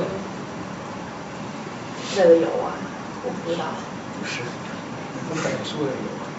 他们他们就是就是就原因是很复杂的，对吧？所以同时同时他对这个这个乌克兰的乌克兰现在也是嗯，这个其实这个这个就是很难说的事情，很难说的。我其实想问问你对地缘政治这个概念本身的看法，而且你你会不会觉得这个词本身是一个更多是一个军事上的概念？而且就是如果是的话，你觉得呃？这个概念在今天的意义和比如说它在四十或者三十年前的意义，它到底有多大变化？或者说你觉得它是不是还是一个很合适的概念，在呃来用于描述今天的很多事情？你是说什么呀？地缘？地缘？只要旁边的。只有 political。只有很多这个定义，你具体具体具体只是只是 太广了。呃，我没有很具体，我我其实就是想听听你对这个这个概念大概本身的理解。呃，geopolitics，geopolitics 有很多，确实有很多的这个定义，就是你你你你你讲大概就是说就是就是政治是为这个一些能源、财源的一些这个因素来，像呃，差不多差不多是这个倾向，嗯。这个这个这个我我不太我没有很强烈看法，因为因为因为这个因为这个政治学上面，因为我比较了解我比较了解历史，但是但是政治学上很多一些这个学派它我不是很这个 keep track，因为他他他就是嗯就是他他他就是他作为他想想想自称是一个就是一个一种科学，就是叫社会科学。科学科学企图就是就是做出 predictions，就 make predictions 和 test predictions，但是他们很多这种 prediction，他们的这些就是很显得很模糊，然后或或者或者能够证明，或者说我再问的具体点，就是比如说呃，接近接近，就是说比如说很多这里面很多问题，在比如说三四十年前，它更多是从地理上来考虑，因为你本身。你那个时候的战争依赖于，就是很很受限于你版图，你离谁更近或者离谁更远，这个本身是有很大的物理上的意义。对对啊不不，但那你刚才，但那就是说我我刚才谈了这个，我为什么不停的提出这个大草原？我就在这个为什么提出这个 defensive depth？我就是说这个这个这个，我觉得这个对确实是很重要的。那你觉得今天在今天这个概念是不是还像以前那样？或者说就是你觉得这个这个变化是怎么样？我觉得在俄对俄罗斯会俄罗斯因为俄罗斯是俄罗斯，你它它它离就是它不会成为这个海洋强国，不会在这短期不会成为，所以所以它必须要依靠这个依靠这个就是周围的这些不停的扩张自自己的地图。呃，它它在这这些这些这些扩张不是不是攻势，对他们来说是一种防御。呃，所以呢，所以所以其他国家也是一样，其他国因为因为因为因为因为因为就是为什么为什么为什么在欧洲列强中，呃，近代出现最大最强的国家，不是法国，不是德国，后来最终还是英国。当当然，德国德国其实也是后来也是非常强，但是英国为什么？英国一直不需要不需要担担心另一个国家，就是就是就是立刻能够能够侵略，不像德国，不像法国。你你欧这个这个呃拿破仑和希特勒都两个人都都这个占领整个西欧的时候，为什么会攻克？为什么会攻克西？这个这个这个登陆战是非常。诺诺曼底，诺这个美军是美军珍珠港，珍珠港是四四一年四一年十二月，四一年十二月他和美他和他和和轴心国宣呃宣战，为什么一直等到四四年的夏季才登陆，才登陆诺曼底？他这个他他过这个短短的这个整个一个英国海峡是个非常困难的一个行动，呃，所以英国这种有非常大的优势，美国就更不用说。美国美国怕美国美国怕加拿大怕墨西哥系列，所以所以所以所以这种美国它这种呃它所以就是从你你要是这个意思的话，对这个地缘地缘这个想法是还是很重要的。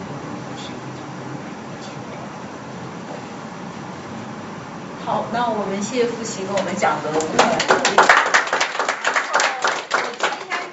喜欢历史的同学的话，下个月的十号和二十七号是这位骆少军会跟大家讲呃日本的近现代史，就是连着两期都没有不是啊，日本战国史啊，日本战国史，你不是有讲那个陶瓷的珠黄？好吧，你说。是是日歌出热是不是？哎，没没有，还没想，那个还不一定呢。好。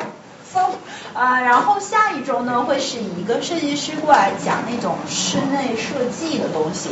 下下周呢会是一次线下活动，就是会带大家出去转转公园，或者去呃暂时目的地没定，但是之后会就是说大家出去玩一下。然后下个月一号的话，好像也是讲一个艺术方向的一个讲座，然后。十号是郭晓军讲历史，然后十七号的话会是讲易经，然后易经是谁？赵赵成跟我报的是他的名字，但是说他会说又另外有一个人过来讲，然后在那个之后呢，又是又是又是郭晓军讲讲历史，然后之后会有一个讲那个呃计算机的大数。Big data 的一个东西，就是具体的情况呢，就是给大家上那个网沙龙 N Y 沙龙点 com 网站去查，然后订阅邮件，然后地点就应该是会在这里，然后谢谢大家。Thank you.